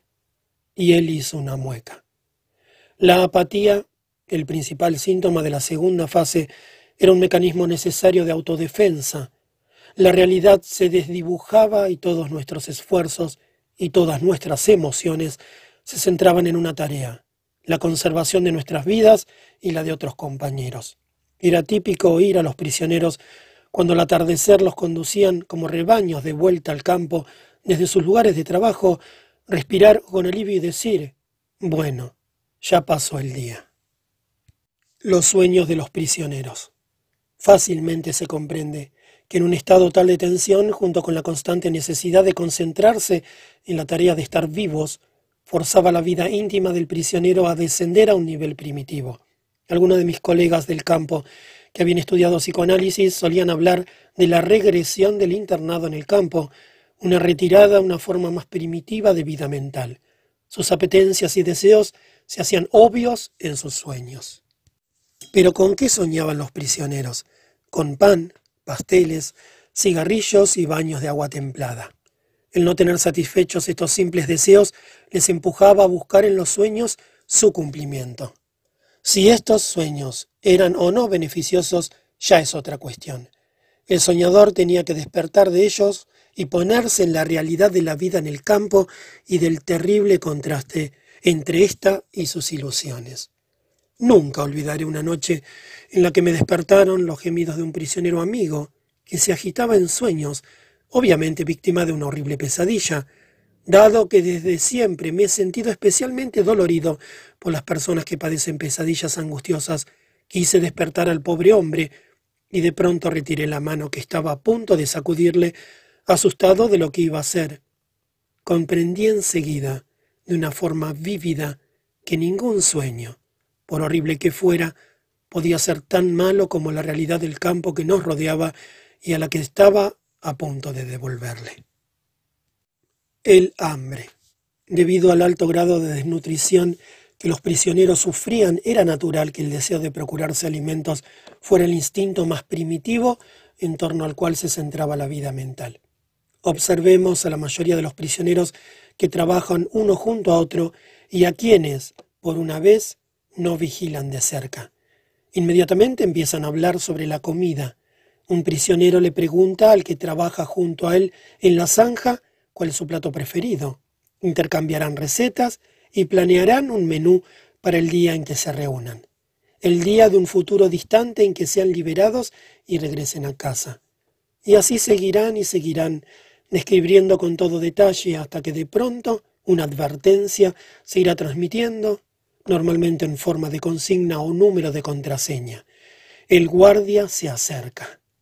Siempre consideré las charlas sobre comida muy peligrosas, ¿Acaso no es una equivocación provocar al organismo con aquellas descripciones tan detalladas y delicadas cuando ya ha conseguido adaptarse de algún modo a las ínfimas raciones y a las escasas calorías? Aunque de momento puedan parecer un alivio psicológico, se trata de una ilusión que psicológicamente y sin ninguna duda no está exenta de peligro. Durante la última parte de nuestro encarcelamiento, la dieta diaria consistía en una única ración de sopa aguada y un pequeñísimo pedazo de pan. Se nos repartía además una entrega extra consistente en 20 gramos de margarina o una rodaja de salchicha de baja calidad o un pequeño trozo de queso o una pizca de algo que pretendía ser miel o una cucharada de jalea aguada. Cada día una cosa. Una dieta absolutamente inapropiada en cuanto a calorías sobre todo teniendo en cuenta nuestro pesado trabajo manual y nuestra continua exposición a la intemperie con ropas inadecuadas. Los enfermos que necesitaban cuidados especiales, es decir, a los que permitían quedarse en el barracón en vez de ir a trabajar, estaban todavía en peores condiciones. Cuando desaparecieron por completo las últimas capas de grasa subcutánea y parecíamos esqueletos disfrazados con pellejos y andrajos, Comenzamos a observar cómo nuestros cuerpos se devoraban a sí mismos. El organismo digería sus propias proteínas y los músculos desaparecían. Al cuerpo no le quedaba ningún poder de resistencia. Uno tras otro los miembros de nuestra pequeña comunidad del barracón morían. Cada uno de nosotros podía calcular con toda precisión quién sería el próximo y cuándo le tocaría a él. Tras muchas observaciones conocíamos bien los síntomas, lo que hacía que nuestros pronósticos fuesen siempre acertados. No va a durar mucho, o él es el próximo. Nos susurrábamos entre nosotros, y cuando en el curso de nuestra diaria búsqueda de piojos veíamos nuestros propios cuerpos desnudos, llegada la noche, pensábamos algo así. Este cuerpo, mi cuerpo, es ya un cadáver. ¿Qué ha sido de mí? No soy más que una pequeña parte de una gran masa de carne humana, de una masa encerrada tras la alambrada de espinas, agolpada en unos cuantos barracones de tierra, una masa de la cual día tras día va descomponiéndose un porcentaje porque ya no tiene vida. Ya he mencionado hasta qué punto no se podían olvidar los pensamientos sobre los platos favoritos que se introducían a la fuerza en la conciencia del prisionero en cuanto tenía un instante de asueto. Tal vez pueda entenderse, pues, que aún el más fuerte de nosotros soñara con un futuro en el que tendría buenos alimentos y en cantidad, no por el hecho de la comida en sí, sino por el gusto de saber que la existencia infrahumana que nos hacía incapaces de pensar en otra cosa que no fuera comida se acabaría por fin de una vez. Los que no hayan pasado por una experiencia similar difícilmente puedan concebir el conflicto mental destructor del alma ni los conflictos de la fuerza de voluntad que experimenta un hombre hambriento. Difícilmente puedan aprender lo que significa permanecer de pie cavando una trinchera sin oír otra cosa que la sirena anunciando las nueve treinta o las diez de la mañana, la media hora de descanso para almorzar.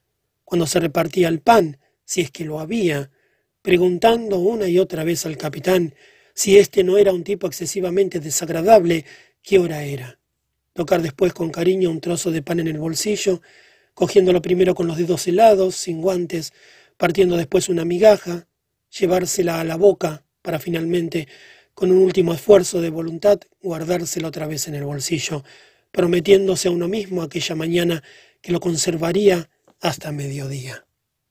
Podíamos sostener discusiones inacabables sobre la sensatez o insensatez de los métodos utilizados para conservar la ración diaria de pan que durante la última época de nuestro confinamiento solo se nos entregaba una vez al día. Había dos escuelas de pensamiento. Una era partidaria de comerse la ración de pan inmediatamente. Esto tenía la doble ventaja de satisfacer los peores retorcijones de hambre, los más dolorosos, durante un breve periodo de tiempo, al menos una vez al día, e impedía posibles robos o la pérdida de la ración. El segundo grupo sostenía que era mejor dividir la porción y utilizaba diversos argumentos. Finalmente yo engrosé las filas de este último grupo. El momento más terrible de las 24 horas de la vida en un campo de concentración era el despertar, cuando todavía de noche los tres agudos pitidos de un silbato nos arrancaban sin piedad de nuestro dormir exhausto y de las añoranzas de nuestros sueños. Empezábamos entonces a luchar con nuestros zapatos mojados en los que a duras penas podíamos meter los pies, llagados e hinchados por el edema, y entonces venían los lamentos y quejidos de costumbre por los pequeños fastidios, tales como enganchar los alambres que reemplazaban a los cordones. Una mañana había un prisionero al que tenía por valiente y digno llorar como un niño porque tenía que ir por los caminos nevados con los pies desnudos, al haberse encogido sus zapatos demasiado como para poderlos llevar. En aquellos fatales minutos yo gozaba de un mínimo alivio, me sacaba del bolsillo un trozo de pan que había guardado la noche anterior y lo masticaba absorto en un puro deleite. Sexualidad. La desnutrición, además de ser causa de la preocupación general por la comida, probablemente explica también el hecho de que el deseo sexual brillara por su ausencia. Aparte de los efectos del shock inicial, esta parece ser la única explicación del fenómeno que un psicólogo se veía obligado a observar en aquellos campos solo de hombres, que en oposición a otros establecimientos estrictamente masculinos, como los barracones del ejército, la perversión sexual era mínima. Incluso en sueños, el prisionero se ocupaba muy poco del sexo, aun cuando el psicoanálisis diría que los instintos inhibidos, es decir, el deseo sexual del prisionero, junto con otras emociones, deberían manifestarse de forma muy especial en los sueños. Ausencia de sentimentalismo. En la mayoría de los prisioneros, la vida primitiva y el esfuerzo de tener que concentrarse precisamente en salvar el pellejo llevaba a un abandono total de lo que no sirviera a tal propósito, lo que explicaba la ausencia total de sentimentalismo en los prisioneros. Esto lo experimenté por mí mismo cuando me trasladaron desde Auschwitz a Dachau. El tren que conducía a unos dos mil prisioneros atravesó Viena. Era a eso de la medianoche cuando pasamos por una de las estaciones de la ciudad. Las vías nos acercaban donde yo nací, a la casa donde yo había vivido tantos años, en realidad hasta que caí prisionero. Éramos cincuenta prisioneros en aquel vagón, que tenía dos pequeñas mirillas enrejadas. Tan solo había sitio para que un grupo se sentara en cuclillas en el suelo, mientras que el resto, que debía permanecer horas y horas de pie, se agolpaba en torno a los ventanucos. Alzándome en puntillas y mirando desde atrás por encima de las cabezas de los otros, por entre los barrotes de los ventanucos, tuve una visión fantasmagórica de mi ciudad natal. Todos nos sentíamos más muertos que vivos, pues pensábamos que nuestro transporte se dirigía al campo de Mauthausen y solo nos restaban una o dos semanas de vida. Tuve la inequívoca sensación de estar viendo las calles, las plazas y la casa de mi niñez con los ojos de un muerto que volvería del otro mundo para contemplar una ciudad fantasma. Varias horas después el tren salió de la estación y allí estaba la calle, mi calle. Los jóvenes que ya habían pasado años en un campo de concentración y para quienes el viaje constituía un acontecimiento, escudriñaban el paisaje a través de las mirillas, les supliqué, les rogué que me dejasen pasar delante, aunque fuera solo un momento. Intenté explicarles cuánto significaba para mí en este momento mirar por el ventanuco, pero mis súplicas fueron desechadas con rudeza y cinismo. ¿Qué has vivido ahí tantos años? Bueno, entonces ya lo tienes demasiado visto política y religión. Esta ausencia de sentimientos en los prisioneros con experiencia, entre comillas, es uno de los fenómenos que mejor expresan esa desvalorización de todo lo que no redunde en interés de la conservación de la propia vida. Todo lo demás el prisionero lo consideraba un lujo superfluo. En general, en el campo sufríamos también de invernación cultural, con solo dos excepciones, la política y la religión. Todo el campo hablaba casi constantemente de política. Las discusiones surgían ante todo de rumores que se cazaban al vuelo y se transmitían con ansia. Los rumores sobre la situación militar casi siempre eran contradictorios. Se sucedían con rapidez y lo único que conseguían era azuzar la guerra de nervios que agitaba las mentes de todos los prisioneros. Una y otra vez se desvanecían las esperanzas de que la guerra acabara con celeridad, esperanzas avivadas por rumores optimistas.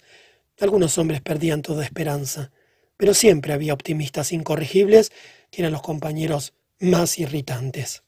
Cuando los prisioneros sentían inquietudes religiosas, éstas eran las más sinceras que cabe imaginar, y muy a menudo el recién llegado quedaba sorprendido y admirado por la profundidad y la fuerza de las creencias religiosas. A este respecto, lo más impresionante eran las oraciones o los servicios religiosos improvisados en el rincón de un barracón o en la oscuridad del camión de ganado en que nos llevaban de vuelta al campo desde el lejano lugar de trabajo, cansados, hambrientos y helados bajo nuestras ropas harapientas. Durante el invierno y la primavera de 1945 se produjo un brote de tifus que afectó a casi todos los prisioneros. El índice de mortalidad fue elevado entre los más débiles, quienes habían de continuar trabajando hasta el límite de sus fuerzas. Los chamizos de los enfermos carecían de las mínimas condiciones, apenas teníamos medicamentos ni personal sanitario. Algunos de los síntomas de la enfermedad eran muy desagradables, una aversión irreprimible a cualquier migaja de comida, lo que constituía un peligro más para la vida, y terribles ataques de delirio. El peor de los casos de delirio lo sufrió un amigo mío, que creía que se estaba muriendo y al intentar rezar era incapaz de encontrar las palabras. Para evitar estos ataques, yo y muchos otros intentábamos permanecer despiertos la mayor parte de la noche. Durante horas redactaba discursos mentalmente. En un momento dado, Empecé a reconstruir el manuscrito que había perdido en la cámara de desinfección de Auschwitz y en taquigrafía garabateé las palabras clave en trozos de papel diminutos. Una sesión de espiritismo. De vez en cuando se suscitaba una discusión científica y en una ocasión presencié algo que jamás había visto durante mi vida normal, aun cuando tangencialmente se relacionaba con mis intereses científicos, una sesión de espiritismo.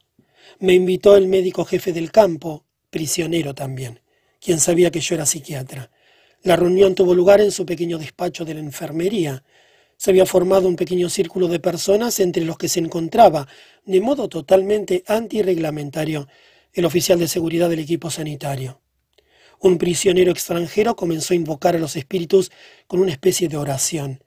El administrativo del campo estaba sentado ante una hoja de papel en blanco, sin ninguna intención consciente de escribir, durante los diez minutos siguientes, transcurridos los cuales la sesión concluyó ante el fracaso del medium en conjurar a los espíritus para que se mostraran, su lápiz trazó despacio unas cuantas líneas en el papel hasta que fue apareciendo de forma bastante legible va e ve. Me aseguraron que el administrativo no sabía latín y que nunca antes había oído la palabra vae victis, hay los vencidos. Mi opinión personal es que seguramente las habría oído alguna vez, aunque sin llegar a captarlas de forma consciente, y quedaron almacenadas en su interior para que el espíritu, entre comillas, el espíritu de su subconsciente, las recogiera unos meses antes de nuestra liberación y del final de la guerra. La huida hacia el interior. A pesar del primitivismo físico y mental imperantes a la fuerza, en la vida del campo de concentración aún era posible desarrollar una profunda vida espiritual. No cabe duda que las personas sensibles, acostumbradas a una vida intelectual rica, sufrieron muchísimo. Su constitución era a menudo endeble, pero el daño causado a su ser íntimo fue menor. Eran capaces de aislarse del terrible entorno, retrotrayéndose a una vida de riqueza interior y libertad espiritual. Solo de esta forma puede uno explicarse la paradoja aparente de que algunos prisioneros, a menudo los menos fornidos, parecieran soportar mejor la vida del campo que los de naturaleza más robusta. Para aclarar este punto, me veo obligado a recurrir de nuevo a la experiencia personal. Voy a contar lo que sucedía aquellas mañanas en que antes del alba teníamos que ir andando hasta nuestro lugar de trabajo. Oíamos gritar las órdenes. Atención, destacamento adelante. Izquierda, 2, 3, 4. Izquierda, 2, 3, 4. El primer hombre, media vuelta a la izquierda. Izquierda, izquierda, izquierda. Gorras fuera. Todavía resuenan en mis oídos estas palabras. A la orden de gorras fuera, atravesábamos la verja del campo, mientras nos enfocaban con los reflectores. El que no marchaba con marcialidad recibía una patada, pero corría peor suerte quien, para protegerse del frío, se calaba la gorra hasta las orejas antes de que le dieran permiso. En la oscuridad tropezábamos con las piedras y nos metíamos en los charcos al recorrer el único camino que partía del campo. Los guardias que nos acompañaban no dejaban de gritarnos y azuzarnos con las culatas de sus rifles.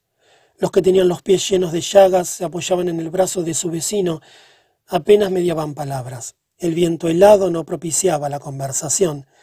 Con la boca protegida por el cuello de la chaqueta, el hombre que marchaba a mi lado me susurró de repente, si nos vieran ahora nuestras esposas, espero que ellas estén mejor en sus campos e ignoren lo que nosotros estamos pasando.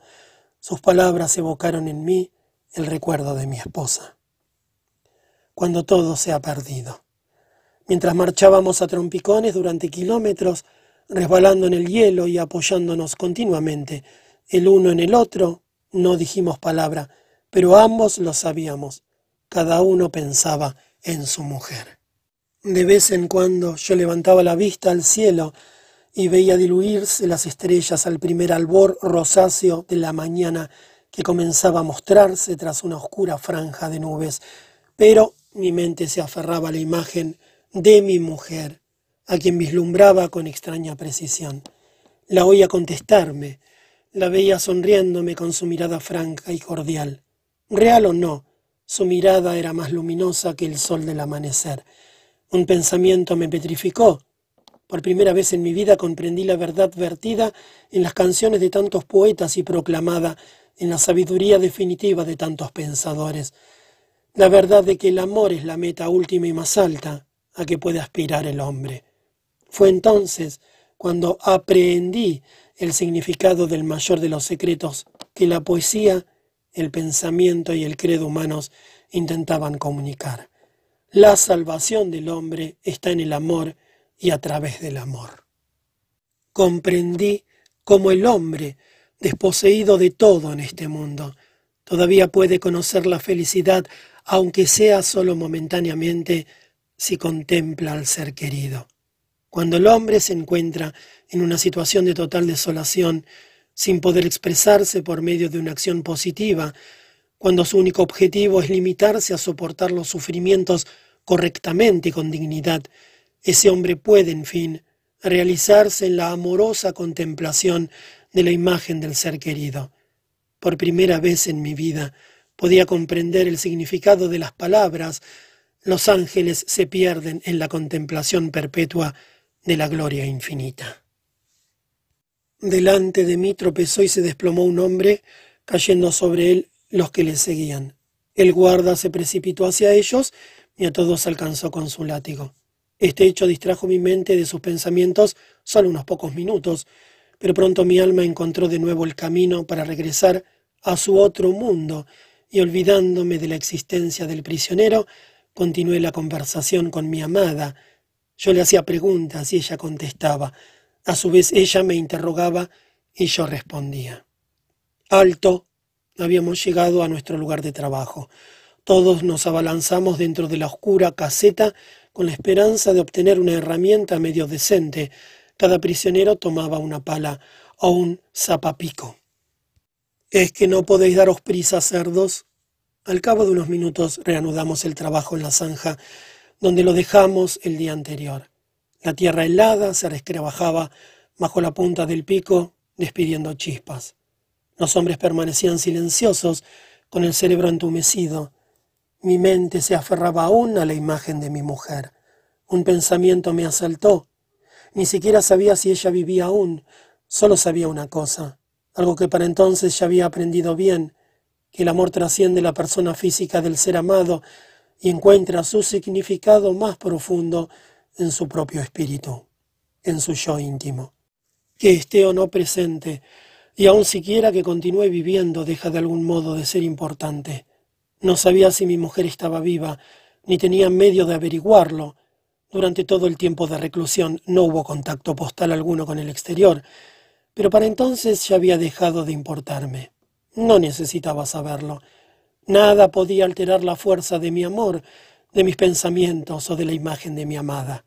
Si entonces hubiera sabido que mi mujer estaba muerta, creo que hubiera seguido entregándome, insensible a tal hecho, a la contemplación de su imagen, y que mi conversación mental con ella hubiera sido igualmente real y gratificante, como dice el cantar de los cantares, ponme como sello sobre tu corazón, pues fuerte es el amor como la muerte.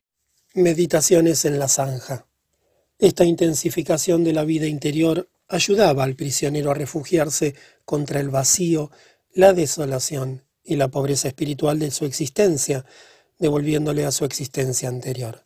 Al dar rienda suelta a su imaginación, ésta se recreaba en los hechos pasados, a menudo no los más importantes, sino los pequeños sucesos y las cosas insignificantes. La nostalgia lo glorificaba, haciéndoles adquirir un extraño matiz. El mundo donde sucedieron y la existencia que tuvieron parecían muy distantes, y el alma tendía hacia ellos con añoranza. En mi apartamento contestaba el teléfono y encendía las luces. Muchas veces nuestros pensamientos se centraban en estos detalles nimios que nos hacían llorar.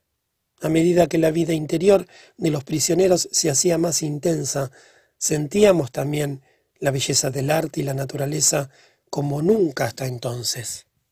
Bajo su influencia llegábamos a olvidarnos de nuestras terribles circunstancias. Si alguien hubiera visto nuestros rostros cuando, en el viaje de Auschwitz a un campo de Baviera, contemplamos las montañas de Salzburgo, con sus cimas refulgentes al atardecer, asomados por las ventanucas enrejadas del vagón celular, Nunca hubiera creído que se trataba de los rostros de hombres sin esperanza de vivir ni de ser libres. A pesar de este hecho, o tal vez en razón del mismo, nos sentíamos transportados por la belleza de la naturaleza de la que durante tanto tiempo nos habíamos visto privados. Incluso en el campo, cualquiera de los prisioneros podía atraer la atención del camarada que trabajaba a su lado enseñándole una bella puesta de sol resplandeciendo por entre las altas copas de los bosques bávaros, como se ve en la famosa acuarela de Durero, esos mismos bosques donde construíamos un inmenso almacén de municiones oculto a la vista. Una tarde en que nos hallábamos descansando sobre el piso de nuestra barraca, muertos de cansancio, los cuencos de sopa en las manos, uno de los prisioneros entró corriendo para decirnos que saliéramos al patio a contemplar la maravillosa puesta de sol y de pie allá afuera vimos hacia el oeste densos nubarrones y todo el cielo plagado de nubes que continuamente cambiaban de forma y color desde el azul acero al rojo vermellón, mientras que los desolados barracones grisáceos ofrecían un contraste hiriente cuando los charcos del suelo fangoso reflejaban el resplandor del cielo. Y entonces, después de dar unos pasos en silencio, un prisionero le dijo a otro, qué bello podría ser el mundo. Monólogo al amanecer. En otra ocasión estábamos cavando una trinchera, amanecía a nuestro derredor un amanecer gris. Gris era el cielo y gris la nieve a la pálida luz del alba, grises los harapos que mal cubrían los cuerpos de los prisioneros y grises sus rostros. Mientras trabajaba hablaba quedamente a mi esposa, o quizá estuviera debatiéndome por encontrar la razón de mis sufrimientos, de mi lenta agonía. En una última y violenta protesta contra lo inexorable de mi muerte inminente, sentí como si mi espíritu traspasara la melancolía que nos envolvía. Me sentí trascender a aquel mundo desesperado, insensato, y desde alguna parte escuché un victorioso sí como contestación a mi pregunta sobre la existencia de una intencionalidad íntima. En aquel momento, y en una franja lejana, encendieron una luz que se quedó allí fija en el horizonte, como si alguien la hubiera pintado en medio del gris miserable de aquel amanecer en Baviera. Et lux in tenebris lucet, y la luz brilló en medio de la oscuridad. Estuve muchas horas tajando el terreno helado. El guardián pasó junto a mí, insultándome, y una vez más volví a conversar con mi amada. La sentía presente a mi lado, cada vez con más fuerza, y tuve la sensación de que sería capaz de tocarla, de que si extendía mi mano cogería la suya. La sensación era terriblemente fuerte. Ella estaba allí realmente. Y entonces, en aquel mismo momento, un pájaro bajó volando y se posó justo frente a mí, sobre la tierra que había extraído de la zanja, y se me quedó mirando fijamente. Arte en el campo. Antes he hablado del arte. ¿Puede pensarse en algo parecido en un campo de concentración? Depende más bien de lo que uno llame arte. De vez en cuando se improvisaba una especie de espectáculo de cabaret, se despejaba temporalmente un barracón, se apiñaban o se clavaban entre sí unos cuantos bancos y se estudiaba un programa. Por la noche los que gozaban de una buena situación, que eran los capos, y los que no tenían que hacer grandes marchas fuera del campo, se reunían allí y reían o alborotaban un poco, cualquier cosa que les hacía olvidar. Se cantaba, se recitaban poemas, se contaban chistes que contenían alguna referencia satírica sobre el campo. Todo ello no tenía otra finalidad que la de ayudarnos a olvidar y lo conseguía. Las reuniones eran tan eficaces que algunos prisioneros asistían a las funciones a pesar de su agotador cansancio y aun cuando por ello perdieran su rancho de aquel día. El buen humor es siempre algo envidiable.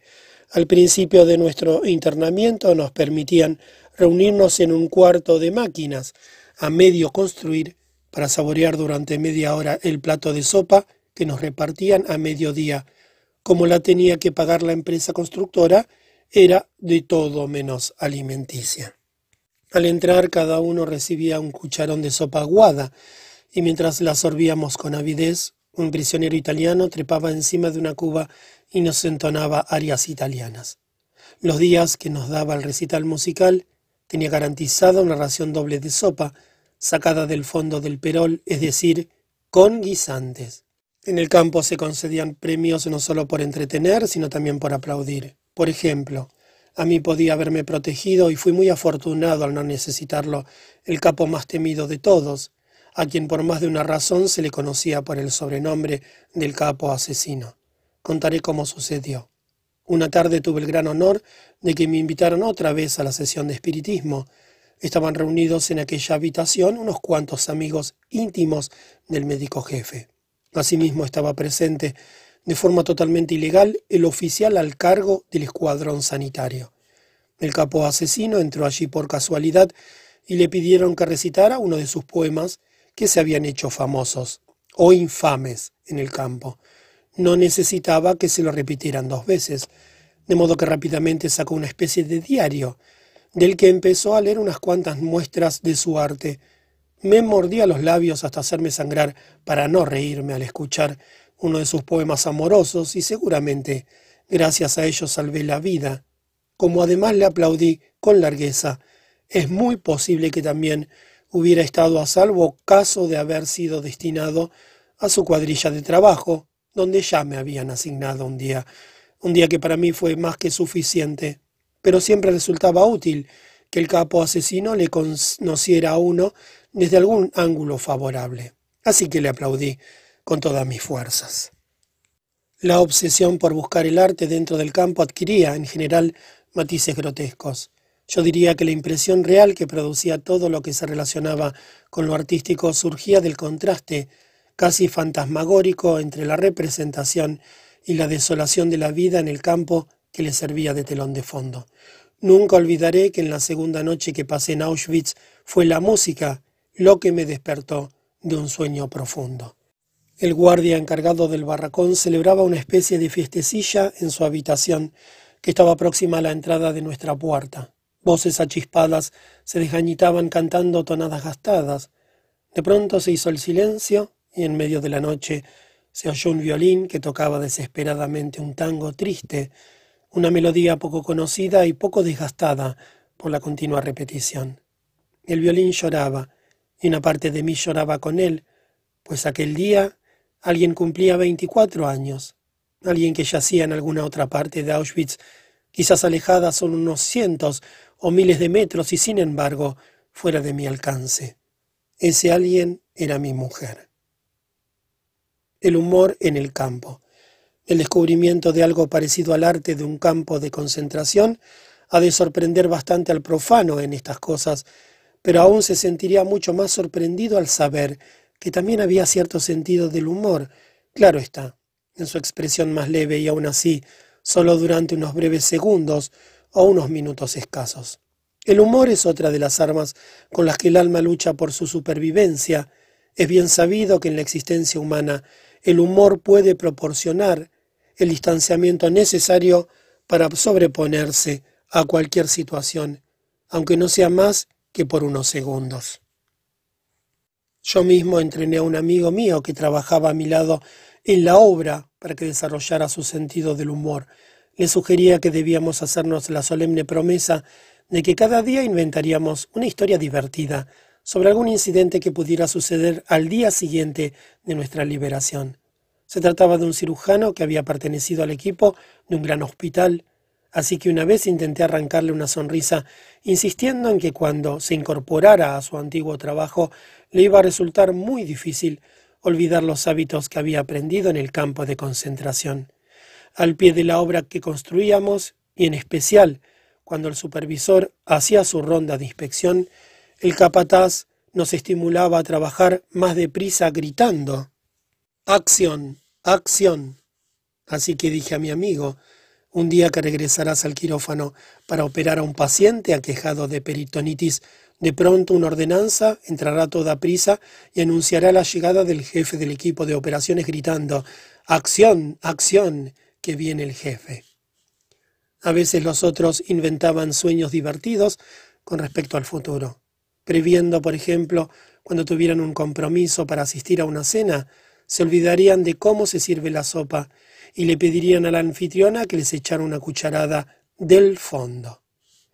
Los intentos para desarrollar el sentido del humor y ver las cosas bajo una luz humorística son una especie de truco que aprendimos mientras dominábamos el arte de vivir, pues aún en un campo de concentración es posible practicar el arte de vivir, aunque el sufrimiento sea omnipresente. Cabría establecer una analogía. El sufrimiento del hombre actúa de modo similar a como lo hace el gas en el vacío de una cámara. Esta se llenará por completo y por igual cualquiera que sea su capacidad. Análogamente, el sufrimiento ocupa todo el alma y toda la conciencia del hombre, tanto si el sufrimiento es mucho como si es poco. Por consiguiente, el tamaño del sufrimiento humano es absolutamente relativo, de lo que se deduce que la cosa más nimia puede originar las mayores alegrías. Tomemos a modo de ejemplo algo que sucedió en nuestro viaje de Auschwitz a un campo filial del de Dachau. Todos temíamos que aquel traslado nos llevara al campo de Mauthausen y nuestra tensión aumentaba a medida que nos acercábamos a un puente sobre el Danubio que el tren tenía que cruzar para llegar a Mauthausen, según sabíamos por lo que contaban los prisioneros más experimentados. Los que no hayan visto nunca algo parecido no podrán imaginar los saltos de júbilo que los prisioneros daban en el vagón cuando vieron que nuestro transporte no cruzaba aquel puente y que solo nos dirigíamos a Dachau. ¿Qué sucedió a nuestra llegada a este campo tras un viaje que había durado dos días y tres noches? En el vagón no había sitio para que todos nos acurrucáramos en el suelo al mismo tiempo. La mayoría tuvo que permanecer de pie todo el viaje, mientras que unos pocos se tornaban para ponerse de cuclillas en la estrella franja que estaba empapada de orines. Cuando llegamos, las primeras noticias que escuchamos a los prisioneros más antiguos fueron que este campo relativamente pequeño, con una población de 2.500 reclusos, no tenía horno ni crematorio ni gas, lo que significaba que ninguno de nosotros iba a ser un musulmán, ninguno iba a ir derecho a la cámara de gas, sino que tendría que esperar hasta que se dispusiera a lo que se llamaba un convoy de enfermos que lo devolviera a Auschwitz. Esta agradable sorpresa nos puso a todos de buen humor. El deseo del viejo vigilante de nuestro barracón en Auschwitz se había cumplido. Habíamos llegado lo más rápidamente posible a un campo que, a diferencia de Auschwitz, no tenía chimenea. Nos reímos y contamos chistes a pesar de las cosas que tuvimos que soportar durante las horas que siguieron. Cuando nos contaron a los recién llegados, resultó que faltaba uno. Así es que hubimos de esperar a la intemperie bajo la lluvia y el viento helado hasta que apareció el prisionero. Finalmente le encontraron en un barrancón dormido, exhausto por el cansancio. Entonces el pasar lista se convirtió en un desfile de castigo. Durante toda la noche y hasta muy entrada la mañana siguiente tuvimos que permanecer de pie a la intemperie, helados y calados hasta los huesos, después del esfuerzo que había supuesto el viaje, y aún así nos sentíamos contentos. En aquel campo no había chimenea y Auschwitz quedaba lejos. ¿Quién fuera un preso común? Otra vez vimos a un grupo de convictos que pasaban junto al lugar donde trabajábamos, y entonces se nos hizo patente y obvia la relatividad del sufrimiento, y envidiamos a aquellos prisioneros por su existencia feliz, segura y relativamente bien ordenada. Sin duda tendrían la oportunidad de bañarse regularmente. Pensamos con tristeza. Seguramente dispondrían de cepillos de dientes, de ropa, de un colchón, uno para cada uno, y mensualmente el correo les traería noticias de lo que sucedía a sus familiares, o al menos de si estaban vivos o habían muerto. Hacía mucho tiempo que nosotros habíamos perdido todas estas cosas, y cómo envidiábamos a aquellos de nosotros que tenían la oportunidad de entrar en una fábrica y trabajar en un espacio cubierto al abrigo de la intemperie. Más o menos todos nosotros deseábamos que nos tocara un poco de suerte relativa. La escala de la fortuna abarcaba muchos más matices. Por ejemplo, en los destacamentos que trabajaban fuera del campo, en uno de los cuales me encontraba yo, había unas cuantas unidades que se consideraban peores que las demás. Se envidiaba al que no tenía que chapotear en la húmeda y fangosa arcilla de un declive escarpado, paseando a los artesones de un pequeño ferrocarril durante doce horas diarias. La mayoría de los accidentes sucedían realizando esta tarea y solían ser fatales. En otras cuadrillas de trabajo, el capataz seguía una tradición, al parecer local, que consistía en propinar golpes a diestro y siniestro, lo cual nos hacía envidiar la suerte relativa de no estar bajo su mando o todo lo más de estarlo solo temporalmente. Una vez, y debido a una situación desdichada, fui a parar a aquel grupo. Si tras dos horas de trabajo, durante las cuales el capataz se enseñó conmigo especialmente, no nos hubiera interrumpido una alarma aérea, obligándonos a reagruparnos, después Creo que hubiera tenido que regresar al campo en alguna de las camillas que transportaba a los hombres que habían muerto o estaban a punto de morir por la extrema fatiga. Nadie podría imaginar el alivio que en semejante situación puede producir el sonido de la sirena, ni siquiera el boxeador que oye sonar la campana que anuncia el final del asalto, salvándose así en el último instante de un knockout seguro. Suerte es lo que a uno no le toca padecer. Agradecíamos los más ínfimos favores. Nos conformábamos con tener tiempo para despiojarnos antes de ir a la cama, aunque ello no fuera en sí muy placentero. Suponía estar desnudos en un barracón, helado con carámbanos colgando del techo. Nos contentábamos con que no hubiera alarma aérea durante esta operación y las luces permanecieran encendidas. En la oscuridad no podíamos despiojarnos lo que suponía pasar la noche en vela. Los escasos placeres de la vida del campo nos producían una especie de felicidad negativa. La liberación del sufrimiento, entre comillas, como dijo Schopenhauer, pero sólo de forma relativa. Los verdaderos placeres positivos, aun los más nimios, escaseaban.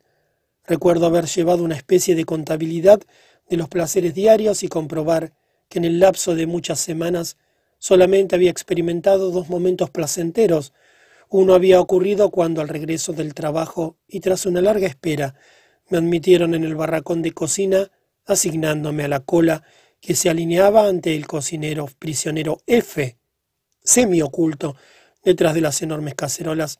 F servía la sopa en los cuencos que le prestaban los prisioneros que desfilaban apresuradamente.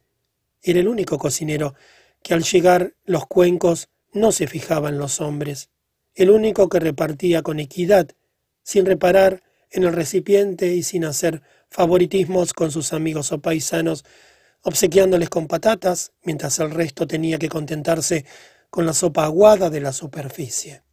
Pero no me incumbe a mí juzgar a los prisioneros que preferían a su propia gente. ¿Quién puede arrojar la primera piedra contra aquel que favorece a sus amigos bajo unas circunstancias en que tarde o temprano la cuestión que se dilucidaba era de vida o muerte? Nadie puede juzgar, nadie, a menos que con toda honestidad pueda contestar que en una situación similar no hubiera hecho lo mismo. Mucho tiempo después de haberme integrado a la vida normal, es decir, mucho tiempo después de haber abandonado el campo, me enseñaron una revista ilustrada con fotografías de prisioneros hacinados en sus literas mirando insensibles a sus visitantes. ¿No es algo terrible? Esos rostros mirando fijamente y todo lo que ello significa. ¿Por qué? Pregunté y es que en verdad no lo comprendía. En aquel momento lo vi todo de nuevo. A las cinco de la madrugada todo estaba oscuro allá afuera, como boca de lobo. Yo estaba echado sobre un duro tablón en el suelo de tierra del barracón, donde se cuidaba, entre comillas, a unos setenta de nosotros. Estábamos enfermos y no teníamos que dejar el campo para ir a trabajar. Tampoco teníamos que desfilar. Podíamos permanecer echados todo el día en nuestro rincón y dormitar esperando el reparto diario de pan, que por supuesto era menor para los enfermos, y el rancho de sopa, aguada y también menor en cantidad. Y sin embargo, estábamos contentos, satisfechos a pesar de todo.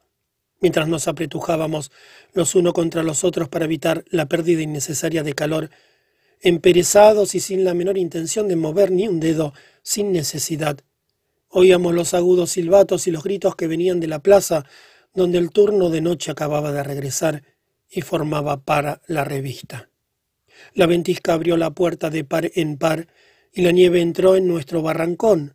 Un camarada exhausto y cubierto de nieve entró tambaleándose y durante unos minutos permaneció sentado, pero el guardia le echó fuera de nuevo.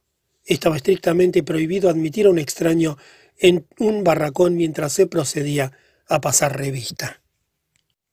Cómo compadecía aquel individuo y qué contento estaba yo de no encontrarme en su lugar, sino dormitando en la enfermería. Qué salvación suponía el permanecer allí dos días y tal vez otros dos más. ¿Al campo de infecciosos? Mi suerte se vio incrementada todavía más. Al cuarto día de mi estancia en la enfermería y a punto de ser asignado al turno de noche, lo que habría supuesto mi muerte segura, el médico jefe entró apresuradamente en el barracón y me sugirió que me ofreciese voluntario para desempeñar tareas sanitarias en un campo destinado a enfermos de tifus. En contra de los consejos de mis amigos y a pesar de que casi ninguno de mis colegas se ofrecía, decidí ir como voluntario. Sabía que en un grupo de trabajo moriría en poco tiempo, y si tenía que morir, siquiera podía darle algún sentido a mi muerte, Pensé que tenía más sentido intentar ayudar a mis camaradas como médico que vegetar o perder la vida trabajando eh, de forma improductiva como hacía entonces. Para mí era una cuestión de matemáticas sencillas y no de sacrificio. Pero el suboficial del equipo sanitario había ordenado en secreto que se cuidara, entre comillas, de forma especial a los dos médicos voluntarios para ir al campo de infecciosos hasta que fueran trasladados al mismo. El aspecto de debilidad que presentábamos era tal que temía tener dos cadáveres más en vez de dos médicos. Ya he mencionado antes que todo lo que no se relacionaba con la preocupación inmediata de la supervivencia de uno mismo y sus amigos carecía de valor. Todo se supeditaba a tal fin. El carácter del hombre quedaba absorbido hasta el extremo de verse envuelto en un torbellino mental que ponía en duda y amenazaba toda la escala de valores que hasta entonces había mantenido. Influido por un entorno que no reconocía el valor de la vida y la dignidad humanas, que había desposeído al hombre de su voluntad y le había convertido en objeto de exterminio, no sin utilizarse antes al máximo y extraerle hasta el último gramo de sus recursos físicos, el yo personal acababa perdiendo sus principios morales. Si, en un último esfuerzo por mantener la propia estima, el prisionero de un campo de concentración no luchaba contra ello, terminaba por perder el sentimiento de su propia individualidad, de ser pensante, con una libertad interior y un valor personal. Acababa por considerarse solo una parte de la masa de gente, su existencia se rebajaba al nivel de la vida animal. Transportaban a los hombres en manadas, unas veces a un sitio y otras a otro, unas veces juntos y otras por separado, como un rebaño de ovejas sin voluntad ni pensamiento propios. Una pandilla pequeña pero peligrosa, diestra en métodos de tortura y sadismo, los observaba desde todos los ángulos. Conducían al rebaño sin parar, atrás, adelante, con gritos, patadas y golpes, y nosotros, los borregos, teníamos dos pensamientos, cómo evitar a los malvados sabuesos y cómo obtener un poco de comida. Lo mismo que las ovejas se congregan tímidamente en el centro del rebaño, también nosotros buscábamos el centro de las formaciones, Allí teníamos más oportunidades de esquivar los golpes de los guardias que marchaban a ambos lados, al frente y en la retaguardia de la columna. Los puestos centrales tenían la ventaja adicional de protegernos de los gélidos vientos, de modo que el hecho de querer sumergirse literalmente en la multitud era en realidad una manera de intentar salvar el pellejo. En las formaciones esto se hacía de modo automático, pero otras veces se trataba de un acto definitivamente consciente por nuestra parte, de acuerdo con las leyes imperativas del instinto de conservación, no ser conspicuos. Siempre hacíamos todo lo posible por no llamar la atención de los SS. Añoranza de soledad. Cierto que había veces en que era posible y hasta necesario mantenerse alejado de la multitud. Es bien sabido que una vida comunitaria impuesta, en la que se presta atención a todo lo que uno hace y en todo momento, puede producir la irresistible necesidad de alejarse, al menos durante un corto tiempo. El prisionero anhelaba estar a solas consigo mismo y con sus pensamientos. Añoraba su intimidad y su soledad. Después de mi traslado a un llamado campo de reposo, tuve la rara fortuna de encontrar de vez en cuando cinco minutos de soledad. Tras el barracón de suelo de tierra en el que trabajaba y donde se hacinaban unos cincuenta pacientes delirantes, había un lugar tranquilo junto a la doble alambrada que rodeaba el campo. Allí se había improvisado una tienda con unos cuantos postes y ramas de árboles para cobijar media docena de cadáveres, que era la cuota diaria de muertes en el campo. Había también un pozo que llevaba las tuberías de conducción de agua.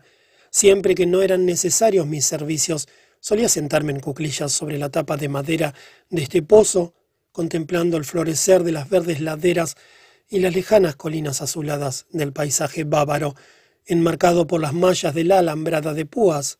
Soñaba añorante y mis pensamientos vagaban al norte, al noreste y en dirección a mi hogar, pero solo veía nubes. No me molestaban los cadáveres próximos a mí, hormigueantes de piojos, solo las pisadas de los guardias al pasar me despertaban de mis sueños, o a veces una llamada desde la enfermería o para recoger un nuevo envío de medicinas para mi barracón envío consistente en cinco o diez tabletas de aspirina para cincuenta pacientes y varios días. Las recogía y luego hacía mi ronda, tomándole el pulso a los pacientes y suministrándoles media tableta si se trataba de casos graves. Pero los casos desahuciados no recibían medicinas. No les hubieran ayudado y además habrían privado de ellas a los que todavía tenían alguna esperanza. Para los enfermos leves no tenía más que unas palabras de aliento, Así me arrastraba de paciente en paciente, aunque yo mismo me encontraba exhausto y convaleciente de un fuerte ataque de tifos. Después volví a mi lugar solitario sobre la tapa de madera del pozo.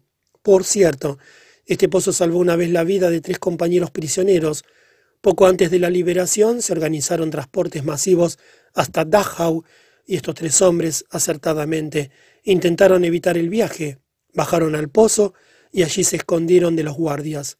Yo me senté tranquilamente sobre la tapa, con aire inocente, tirando piedrecitas a la alambrada de púas, como si se tratase de un juego infantil. Al reparar en mí, el guardia dudó un momento, pero pasó de largo. Pronto pude decir a los hombres que estaban abajo que lo peor había pasado. Juguete del destino. Resulta difícil para un extraño comprender cuán poco valor se concedía en el campo a la vida humana. El prisionero estaba ya endurecido, pero posiblemente adquiría más conciencia de este absoluto desprecio por la vida cuando se organizaba un convoy de enfermos. Los cuerpos demacrados se echaban en carretillas que los prisioneros empujaban a lo largo de muchos kilómetros, a veces entre tormentas de nieve, hasta el siguiente campo. Si uno de los enfermos moría antes de salir, se le echaba de todas formas, porque la lista tenía que estar completa. La lista era lo único importante. Los hombres solo contaban por su número de prisionero. Uno se convertía literalmente en un número. Que estuviera muerto o vivo no importaba, ya que la vida de un número era totalmente irrelevante. Y menos aún importaba lo que había tras aquel número y aquella vida, su destino, su historia o el nombre del prisionero. Y en los transportes de pacientes a los que yo, en calidad de médico, tenía que acompañar desde un campo de Baviera a otro, hubo un prisionero joven cuyo hermano no estaba en lista y al que por tanto había que dejar atrás. El joven suplicó tanto que el guardia decidió hacer un cambio y el hermano ocupó el lugar de un hombre que de momento prefería quedarse, con tal que la lista estuviera correcta. Y esto era fácil. El hermano cambió su número nombre y apellido con los del otro prisionero, pues como ya he dicho antes, carecíamos de documentación. Ya teníamos bastante suerte con conservar nuestro cuerpo que al fin y al cabo seguía respirando. Todo lo demás que nos rodeaba, como los harapos que pendían de nuestros esqueletos macilentos, solo tenía interés cuando se ordenaba un transporte de enfermos. Se examinaba a los musulmanes con curiosidad descarada con el fin de averiguar si sus chaquetas o sus zapatos eran mejores que los de uno. Después de todo, su suerte estaba echada. Pero los que quedaban en el campo, capaces aún para algún trabajo, debían aguzar sus recursos para mejorar las posibilidades de supervivencia. No eran sentimentales. Los prisioneros se consideraban totalmente a merced del humor de los guardias, juguetes del destino, y esto les hacía más inhumanos de los que las circunstancias habrían hecho presumir. Siempre había pensado que al cabo de cinco o diez años el hombre estaba siempre en condiciones de saber lo que había repercutido favorablemente en su vida. El campo de concentración me proporcionó mayor precisión. Con frecuencia sabíamos si algo había sido bueno al cabo de cinco o diez minutos.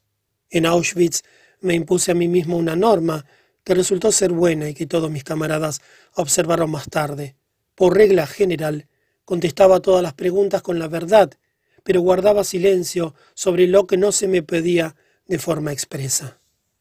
Si me preguntaban la edad, la decía. Si querían saber mi profesión, decía médico, sin más explicaciones.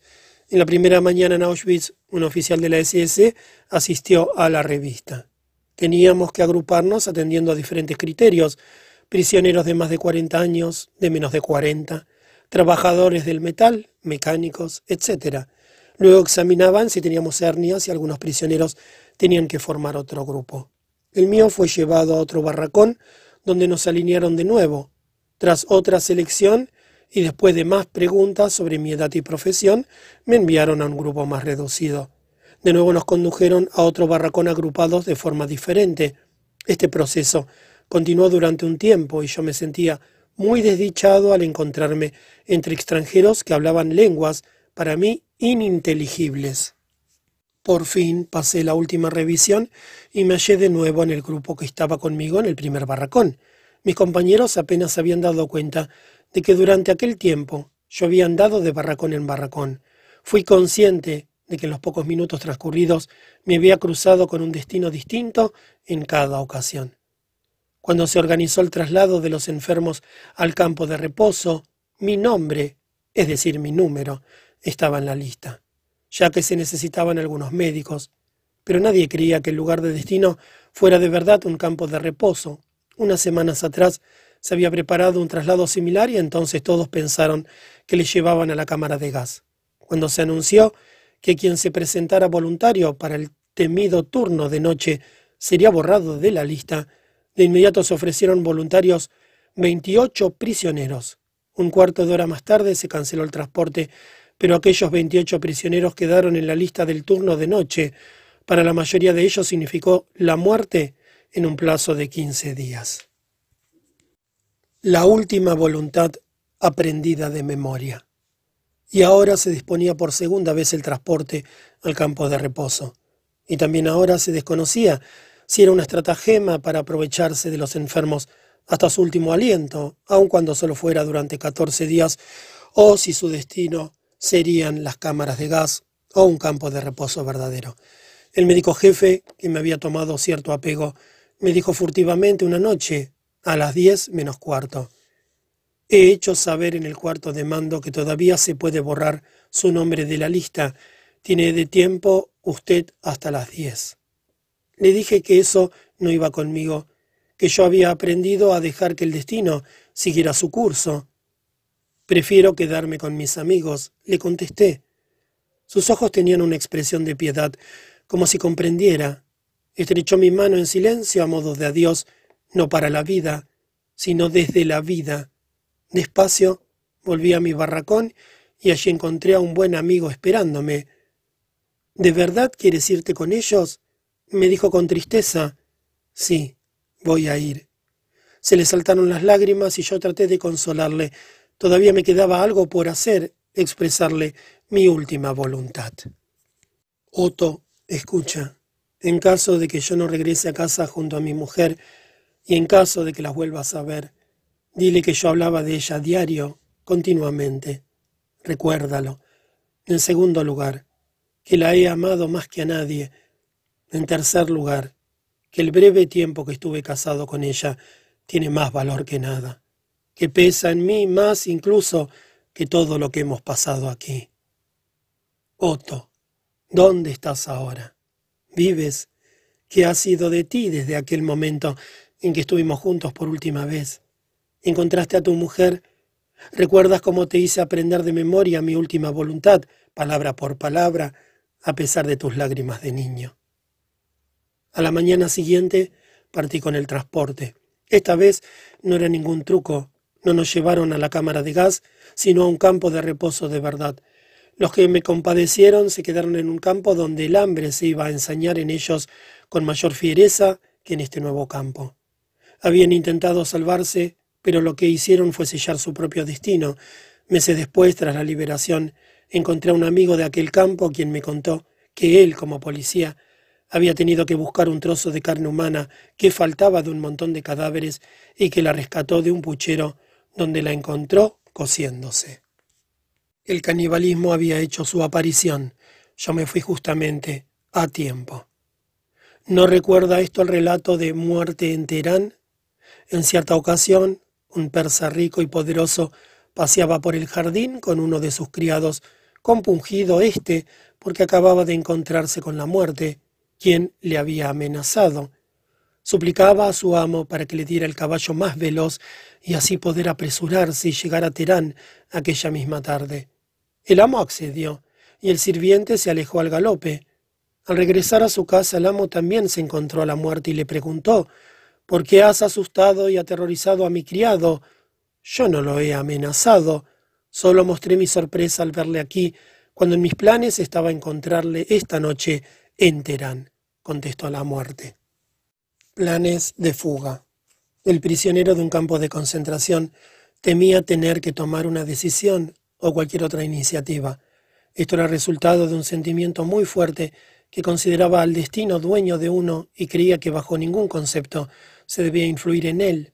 Estaba además aquella apatía que en buena parte contribuía a los sentimientos del prisionero. A veces era preciso tomar decisiones precipitadas que sin embargo podían significar la vida o la muerte. El prisionero hubiera preferido dejar que el destino eligiera por él. Este querer zafarse del compromiso se hacía más patente cuando el prisionero debía decidir entre escaparse o no escaparse del campo.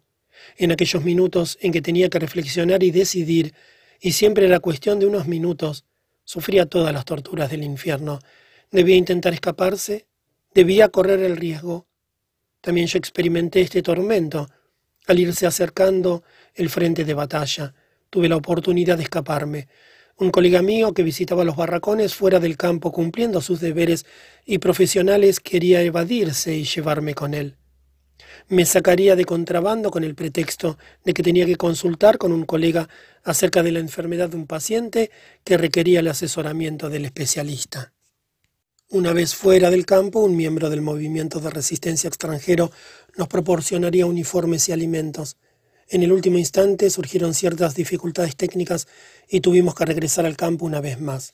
Aquella oportunidad nos sirvió para surtirnos de algunas provisiones, unas cuantas patatas podridas y hacernos cada uno con una mochila. Entramos en un barracón vacío de la sección de mujeres, donde no había nadie, porque éstas habían sido enviadas a otro campo. El barracón estaba en el mayor de los desórdenes, Resultaba obvio que muchas mujeres habían conseguido víveres y se habían escapado. Por todas partes había desperdicios, pajas, alimentos descompuestos y losa rota. Algunos tazones estaban todavía en buen estado y nos hubieran servido de mucho, pero decidimos dejarlos. Sabíamos demasiado bien que en última época, en que la situación era cada vez más desesperada, los tazones no solo se utilizaban para comer, sino también como palanganas y orinales. Regía una norma de cumplimiento estrictamente obligatorio que prohibía tener cualquier tipo de utensilio en el barracón, pero muchos prisioneros se vieron forzados a incumplir esta regla, en especial los afectados de tifus, que estaban demasiado débiles para salir fuera del chamizo ni aun ayudándoles. Mientras yo hacía de pantalla, mi amigo entró en el barracón y al poco volvió trayendo una mochila bajo su chaqueta. Dentro había visto otra que yo tenía que coger. Así que cambiamos los puestos y entré yo. Al escarbar entre la basura buscando la mochila y si podía un cepillo de dientes, vi de pronto, entre tantas cosas abandonadas, el cadáver de una mujer.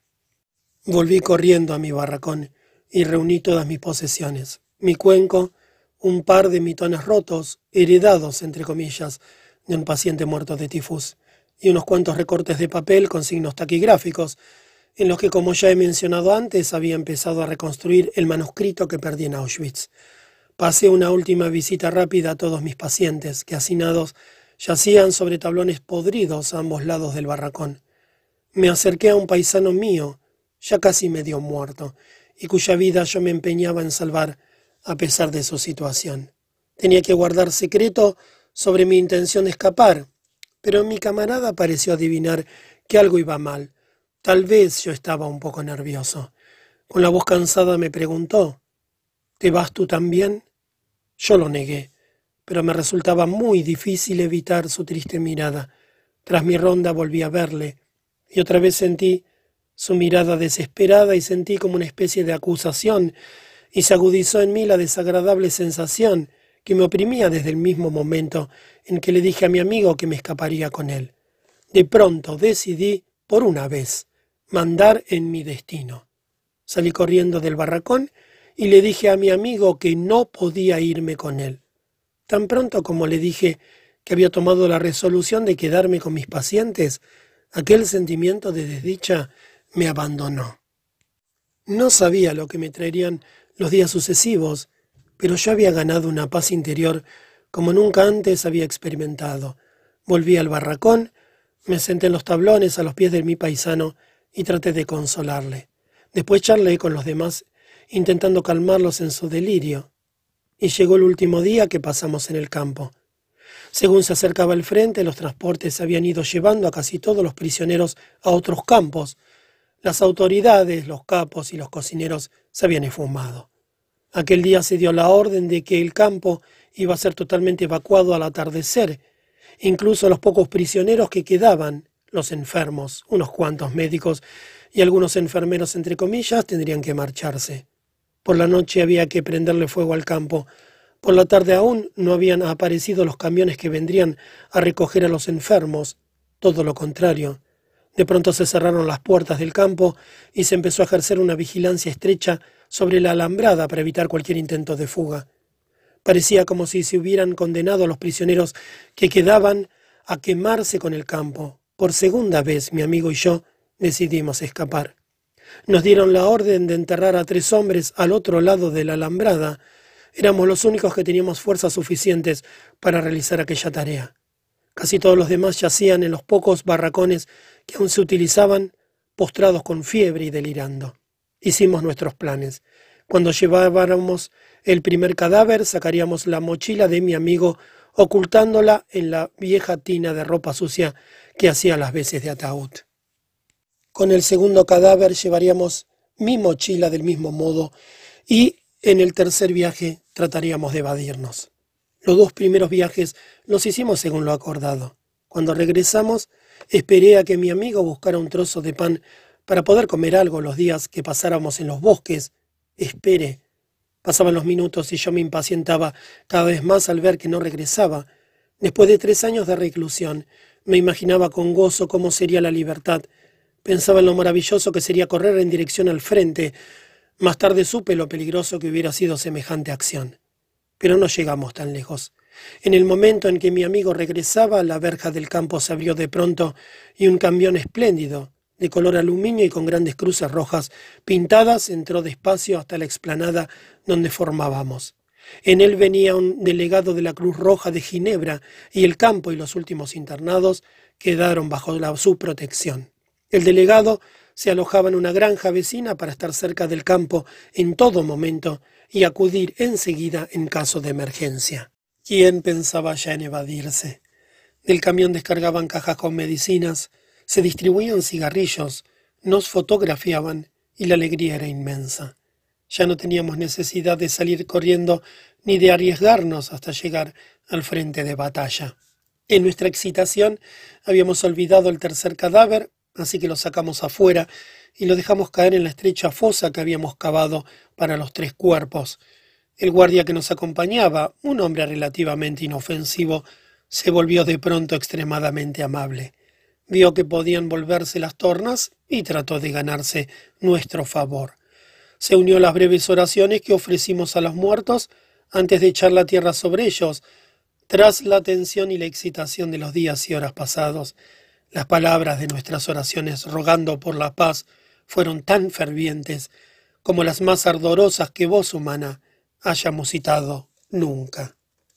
El último día que pasamos en el campo fue como un anticipo de la libertad, pero nuestro regocijo fue prematuro. El delegado de la Cruz Roja nos aseguró que se había firmado un acuerdo y que no se iba a evacuar el campo. Sin embargo, aquella noche llegaron los camiones de la SS trayendo orden de despejar el campo. Los últimos prisioneros que quedaban serían enviados a un campo central, desde donde se les remitiría a Suiza en 48 horas para canjearlos por prisioneros de la guerra. Apenas podíamos reconocer a los SS de tan amables como se mostraban, intentando persuadirnos para que entráramos en los camiones sin miedo y asegurándonos que podíamos felicitarnos por nuestra buena suerte. Los que todavía tenían fuerza se amontonaron en los camiones y a los que estaban seriamente enfermos o muy débiles les izaban con dificultad. Mi amigo y yo, que ya no escondíamos nuestras mochilas, estábamos en el último grupo y de él eligieron a trece para la última expedición. El médico jefe contó el número preciso, pero nosotros dos no estábamos entre ellos. Los trece subieron al camión y nosotros tuvimos que quedarnos Sorprendidos, desilusionados y enfadados, increpamos al doctor, que se excusó diciendo que estaba muy fatigado y se había distraído. Aseguró que había creído que todavía teníamos intención de evadirnos. Nos sentamos impacientes, con nuestras mochilas a la espalda y esperamos con el resto de los prisioneros a que viniera un último camión. Fue una larga espera. Finalmente nos echamos sobre los colchones del cuarto de guardia, ahora desierto, exhaustos por la excitación de las últimas horas y días durante las cuales habíamos fluctuado continuamente entre la esperanza y la desesperación. Dormimos con la ropa y los zapatos puestos, listos para el viaje. El estruendo de los rifles y cañones nos despertó. Los fogonazos de las bengalas y los disparos de fusil iluminaban el barracón. El médico jefe se precipitó dentro ordenándonos que nos echáramos a tierra. Un prisionero saltó sobre mi estómago desde la litera que quedaba encima de la mía, con zapatos y todo. Vaya si me despertó. Entonces nos dimos cuenta de lo que sucedía. La línea de fuego había llegado hasta nosotros. Amenguó el tiroteo y empezó a amanecer. Allá afuera, en el mástil, junto a la verja del campo, una bandera blanca flotaba al viento. Hasta muchas semanas después, no nos enteramos de que durante aquellas horas el destino había jugado con los pocos prisioneros que quedábamos en el campo. Otra vez más pudimos comprobar cuán inciertas podían ser las decisiones humanas, especialmente en lo que se refiere a las cosas de la vida y la muerte. Ante mí tenía las fotografías que se habían tomado en un pequeño campo cercano al nuestro. Nuestros amigos que pensaron viajar hacia la libertad aquella noche, transportados en los camiones, fueron encerrados en los barracones y seguidamente murieron abrazados. Sus cuerpos parcialmente carbonizados eran perfectamente reconocibles en la fotografía. Yo pensé de nuevo en el cuento de muerte enteran. Irritabilidad. Aparte de su función como mecanismo de defensa, la apatía de los prisioneros era también el resultado de otros factores. El hambre y la falta de sueño contribuían a ella, al igual que ocurre en la vida normal, así como la irritabilidad en general, que era otra de las características del estado mental de los prisioneros. La falta de sueño se debía en parte a la invasión de toda suerte de bichos molestos que debido a la falta de higiene y atención sanitaria infectaban los barracones tan terriblemente superpoblados. El hecho de que no tomáramos ni una pizca de nicotina o cafeína contribuye igualmente a nuestro estado de apatía e irritabilidad. Además de estas causas físicas, estaban también las mentales, en forma de ciertos complejos. La mayoría de los prisioneros sufrían de algún tipo de complejo de inferioridad. Todos nosotros habíamos creído alguna vez que éramos alguien, o al menos lo habíamos imaginado. Pero ahora nos trataban como si no fuéramos nadie, como si no existiéramos. La conciencia del amor propio está tan profundamente arraigada en las cosas más elevadas y más espirituales que no puede arrancarse ni viviendo en un campo de concentración. Pero ¿cuántos hombres libres, por no hablar de los prisioneros, lo poseen. Sin mencionarlo, lo cierto es que el prisionero medio se sentía terriblemente degradado. Esto se hacía obvio al observar el contraste que ofrecía la singular estructura sociológica del campo. Los prisioneros más prominentes, los capos, los cocineros, los intendentes, los policías del campo, no se sentían, por lo general, degradados en modo alguno, como se consideraban la mayoría de los prisioneros, sino que al contrario, se consideraban promovidos. Algunos incluso alimentaban mínimas ilusiones de grandeza. La reacción mental de la mayoría, envidiosa y quejosa, hacia esta minoría favorecida se ponía de manifiesto de muchas maneras, a veces en forma de chistes. Por ejemplo, una vez oí a un prisionero hablarle a otro sobre un capo y decirle, figúrate, Conocí a este hombre cuando solo era presidente de un gran banco. Ahora el cargo de capo se le ha subido a la cabeza. Siempre que la mayoría degradada y la minoría promovida entraban en conflicto, y eran muchas las oportunidades de que tal sucediera, empezando por el reparto de la comida, los resultados eran explosivos. De suerte que la irritabilidad general, cuyas causas físicas se analizaron antes, se hacía más intensa cuando se le añadían estas tensiones mentales. Nada tiene de sorprendente que la tensión abocara en una lucha abierta, dado que el prisionero observaba a diario escenas de golpes, su impulso hacia la violencia había aumentado. Yo sentía también que cerraba los puños y que la rabia me invadía cuando tenía hambre y cansancio, y el cansancio era mi estado normal, ya que durante toda la noche teníamos que cebar la estufa que nos permitían tener en el barracón a causa de los enfermos de tifus. No obstante, algunas de las horas más idílicas que he pasado en mi vida ocurrieron en medio de la noche, cuando todos los demás deliraban o dormían, y yo podía extenderme frente a la estufa y asar unas cuantas patatas robadas en un fuego alimentado con el carbón que sustraíamos. Pero al día siguiente me sentía todavía más cansado, insensible e irritable. Mientras trabajé como médico en el pabellón de los enfermos de tifus, Tuve que ocupar también el puesto del jefe de mismo, lo que quería decir que ante las autoridades del campo era responsable de su limpieza, si es que se puede utilizar el término limpieza para describir aquella condición. El pretexto de la inspección a la que con frecuencia nos sometían era más con ánimo de torturarnos que por motivos de higiene. Mayor cantidad de alimentos y unas cuantas medicinas nos hubieran ayudado más. Pero la única preocupación de los inspectores consistía en ver si en el centro del pasillo había una brisna de paja o si las mantas sucias, hechas andrajos e infectadas de piojos, estaban bien plegadas y remetidas a los pies de los pacientes. El destino de los prisioneros no les preocupaba en absoluto. Si yo me presentaba marcialmente con mi rapada cabeza descubierta y chocando los talones informaba barracón número 6 barra 9, 52 pacientes, dos enfermeros ayudantes y un médico, se sentían satisfechos. A renglón seguido se marchaban. Pero hasta que llegaban solían anunciar su visita con muchas horas de antelación y muchas veces ni siquiera venían. Me veía obligado a mantener bien estiradas las mantas, a recoger todas las motas de paja que caían de las literas y a gritar a los pobres diablos que se revolvían en sus catres, amenazando con desbaratar mis esfuerzos para conseguir la limpieza y pulcritud requeridas. La apatía crecía sobre todo entre los pacientes febriles, de suerte que no reaccionaban a nada si no se les gritaba. A veces fallaban incluso los gritos, y ello exigía un tremendo esfuerzo de autocontrol para no golpearlos. La propia irritabilidad personal adquiría proporciones inauditas cuando chocaba con la apatía de otro, especialmente en los casos de peligro, por ejemplo cuando se avecinaba una inspección que tenían su origen en ella. La libertad interior.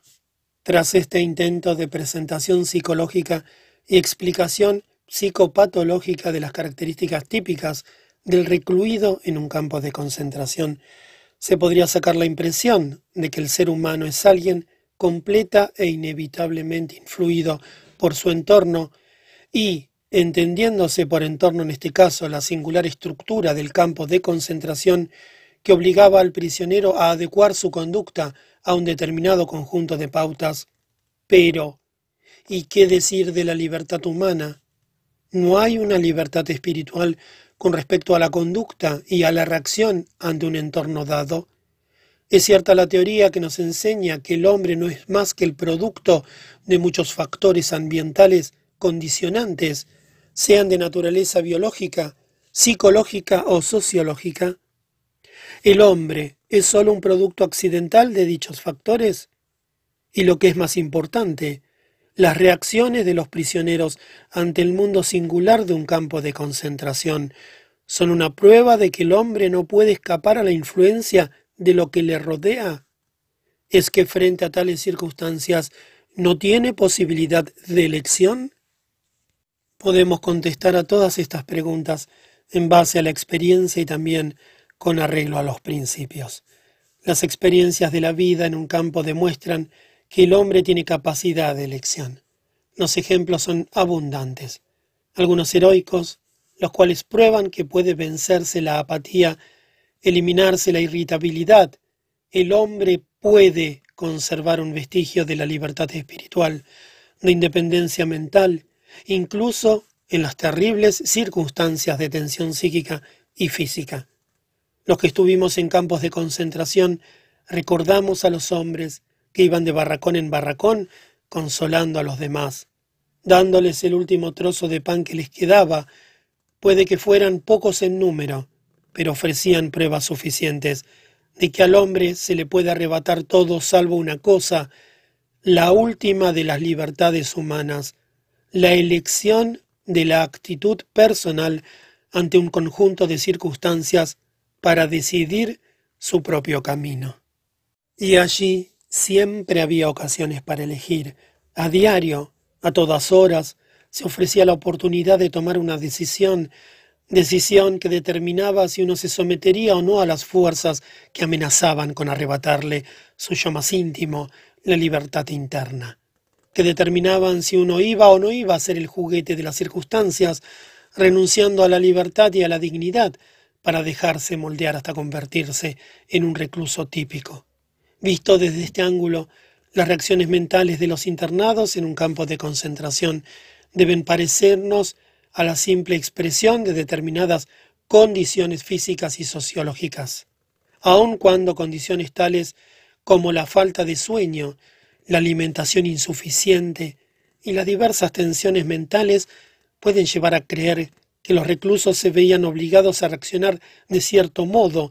En un análisis último se hace patente que el tipo de persona en que se convertía un prisionero era el resultado de una decisión íntima y no únicamente producto de la influencia del campo. Fundamentalmente, pues, cualquier hombre podía, incluso bajo tales circunstancias, decidir lo que sería de él, mental y espiritualmente, pues aún en un campo de concentración puede conservar su dignidad humana. Dostoyevsky dijo en una ocasión, Solo temo una cosa, no ser digno de mis sufrimientos.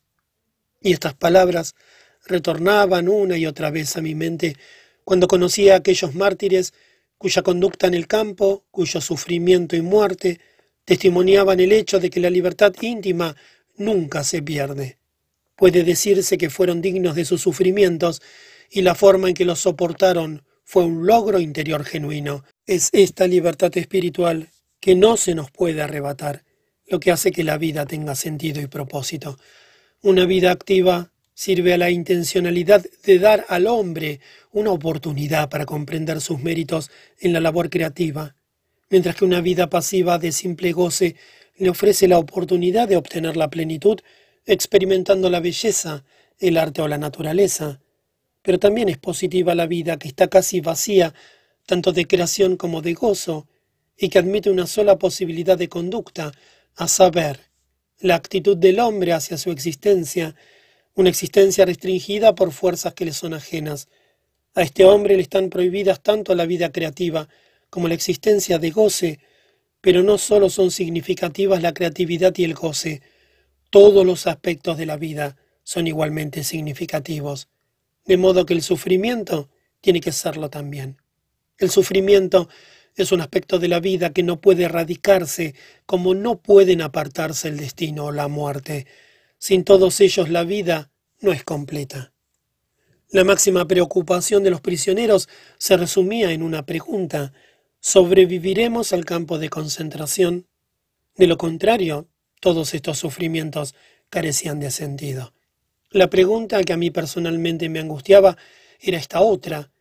¿Tiene algún sentido todo este sufrimiento, todas estas muertes? Si carecen de sentido, entonces tampoco lo tiene sobrevivir al internamiento.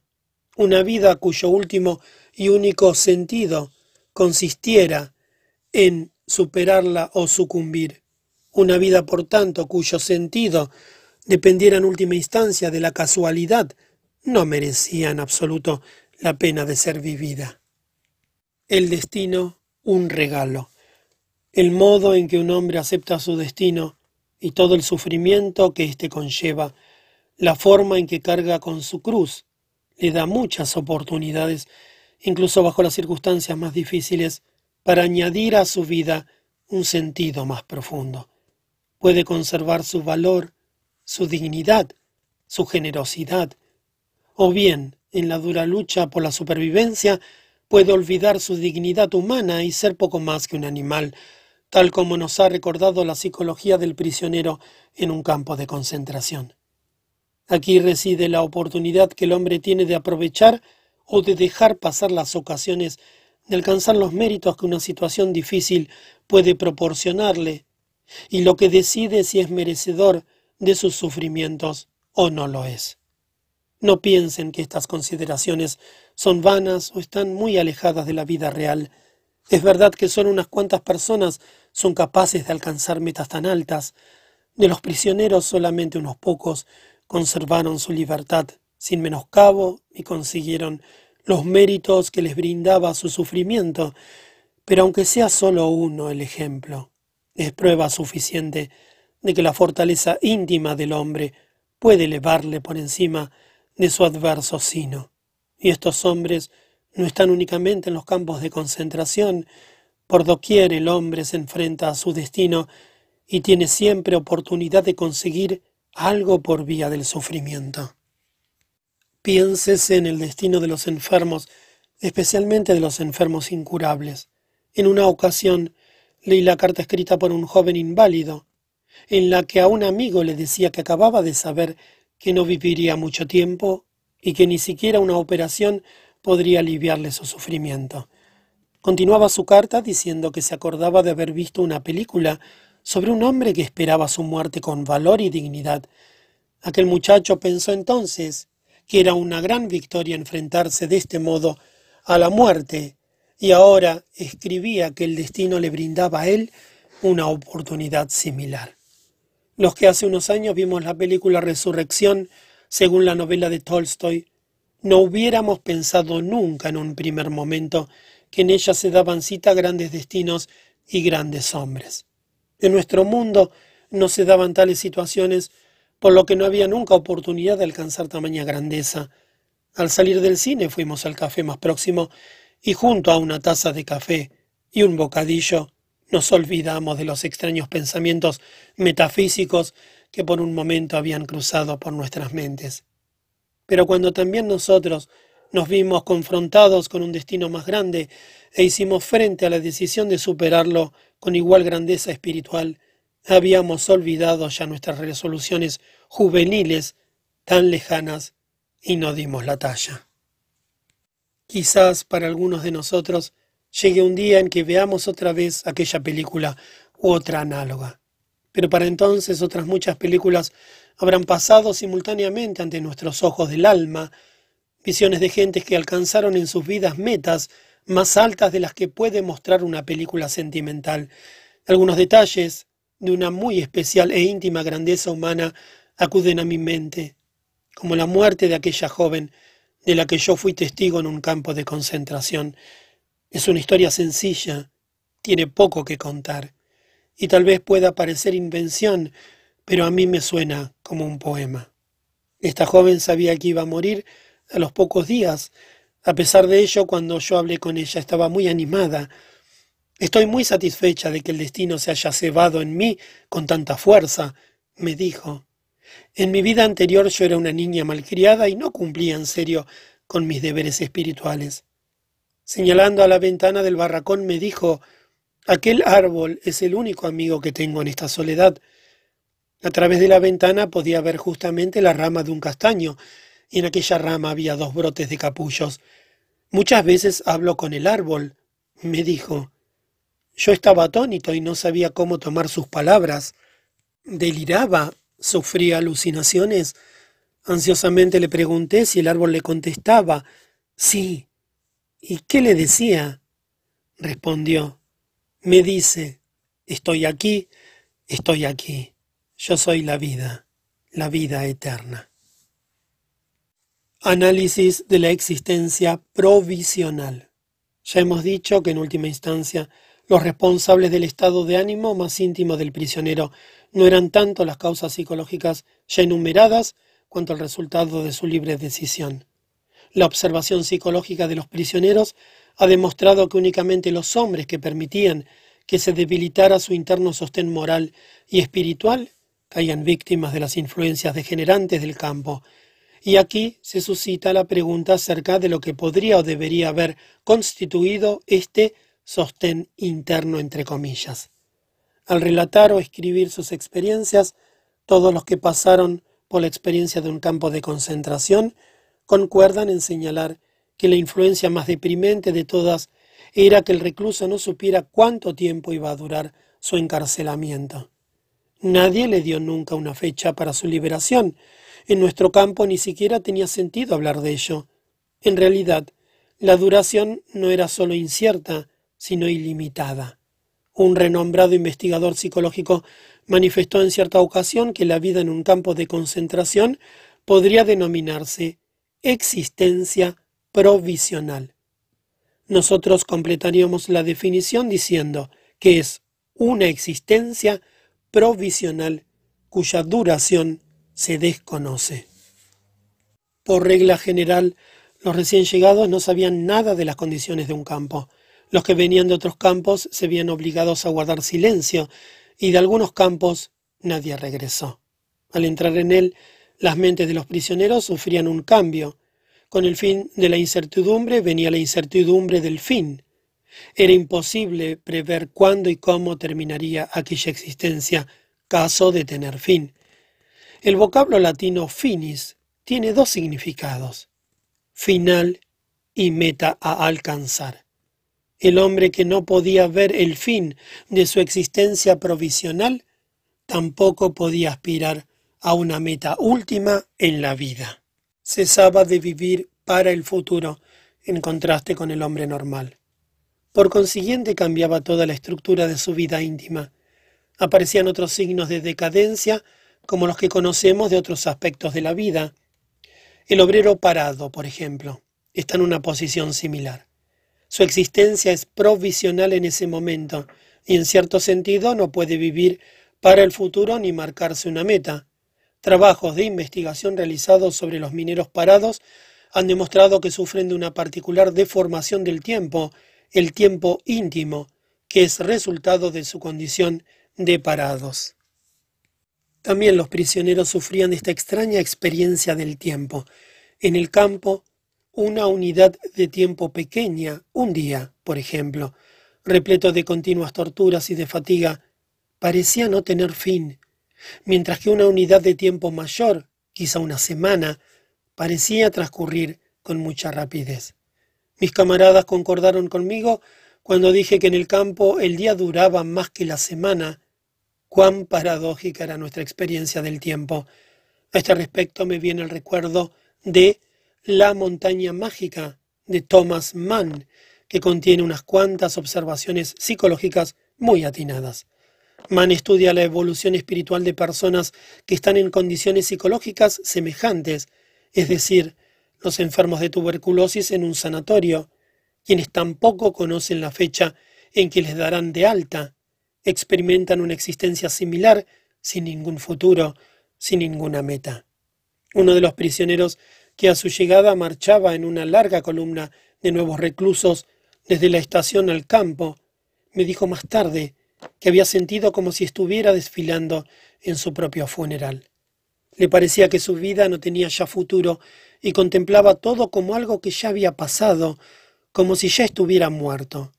Este sentimiento de falta de vida, de un cadáver viviente, se intensificaba por otras causas, mientras que en cuanto al tiempo, lo que se experimentaba de forma más aguda era la duración ilimitada del periodo de reclusión.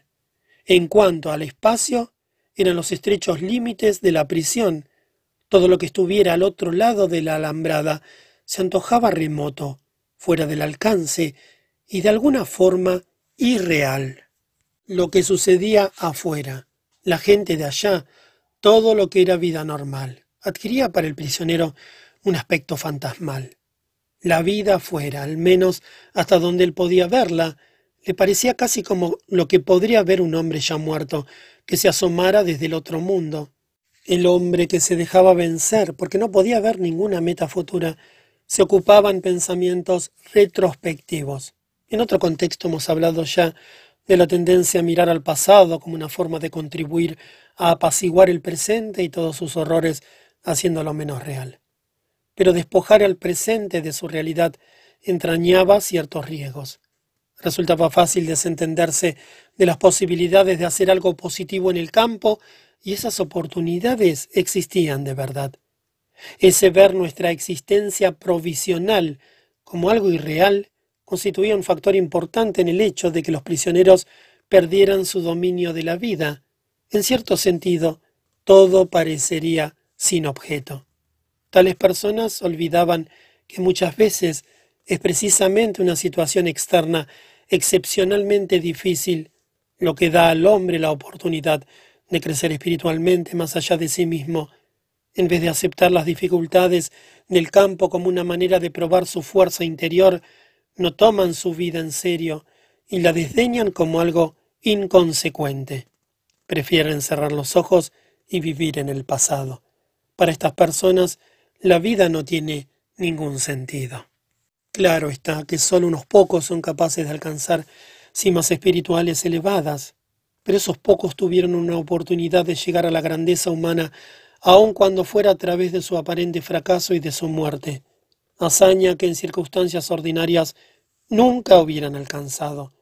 A los demás de nosotros, al mediocre y al indiferente, se les podrían aplicar las palabras de Bismarck. La vida es como visitar al dentista. Se piensa siempre que lo peor está por venir, cuando en realidad ya ha pasado.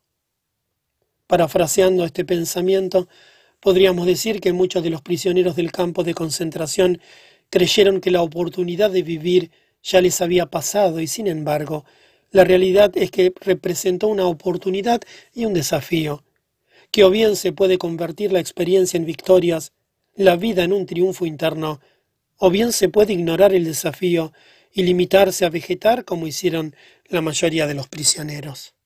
Spinoza, educador. Cualquier tentativa de combatir la influencia psicopatológica que el campo ejercía sobre el prisionero mediante la psicoterapia o los métodos psicohigiénicos debía alcanzar el objetivo de conferirle una fortaleza interior, señalándole una meta futura hacia la que poder volverse. De forma instintiva, algunos prisioneros trataban de encontrar una meta propia. El hombre tiene la peculiaridad de que no puede vivir si no mira al futuro.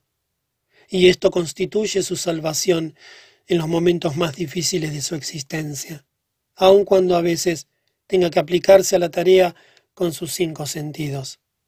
Por lo que a mí respecta, lo sé por experiencia propia. Al borde del llanto, a causa del tremendo dolor, tenía llagas terribles en los pies debido a mis zapatos gastados. Recorrí con la larga columna de hombres los kilómetros que separaban el campo del lugar de trabajo.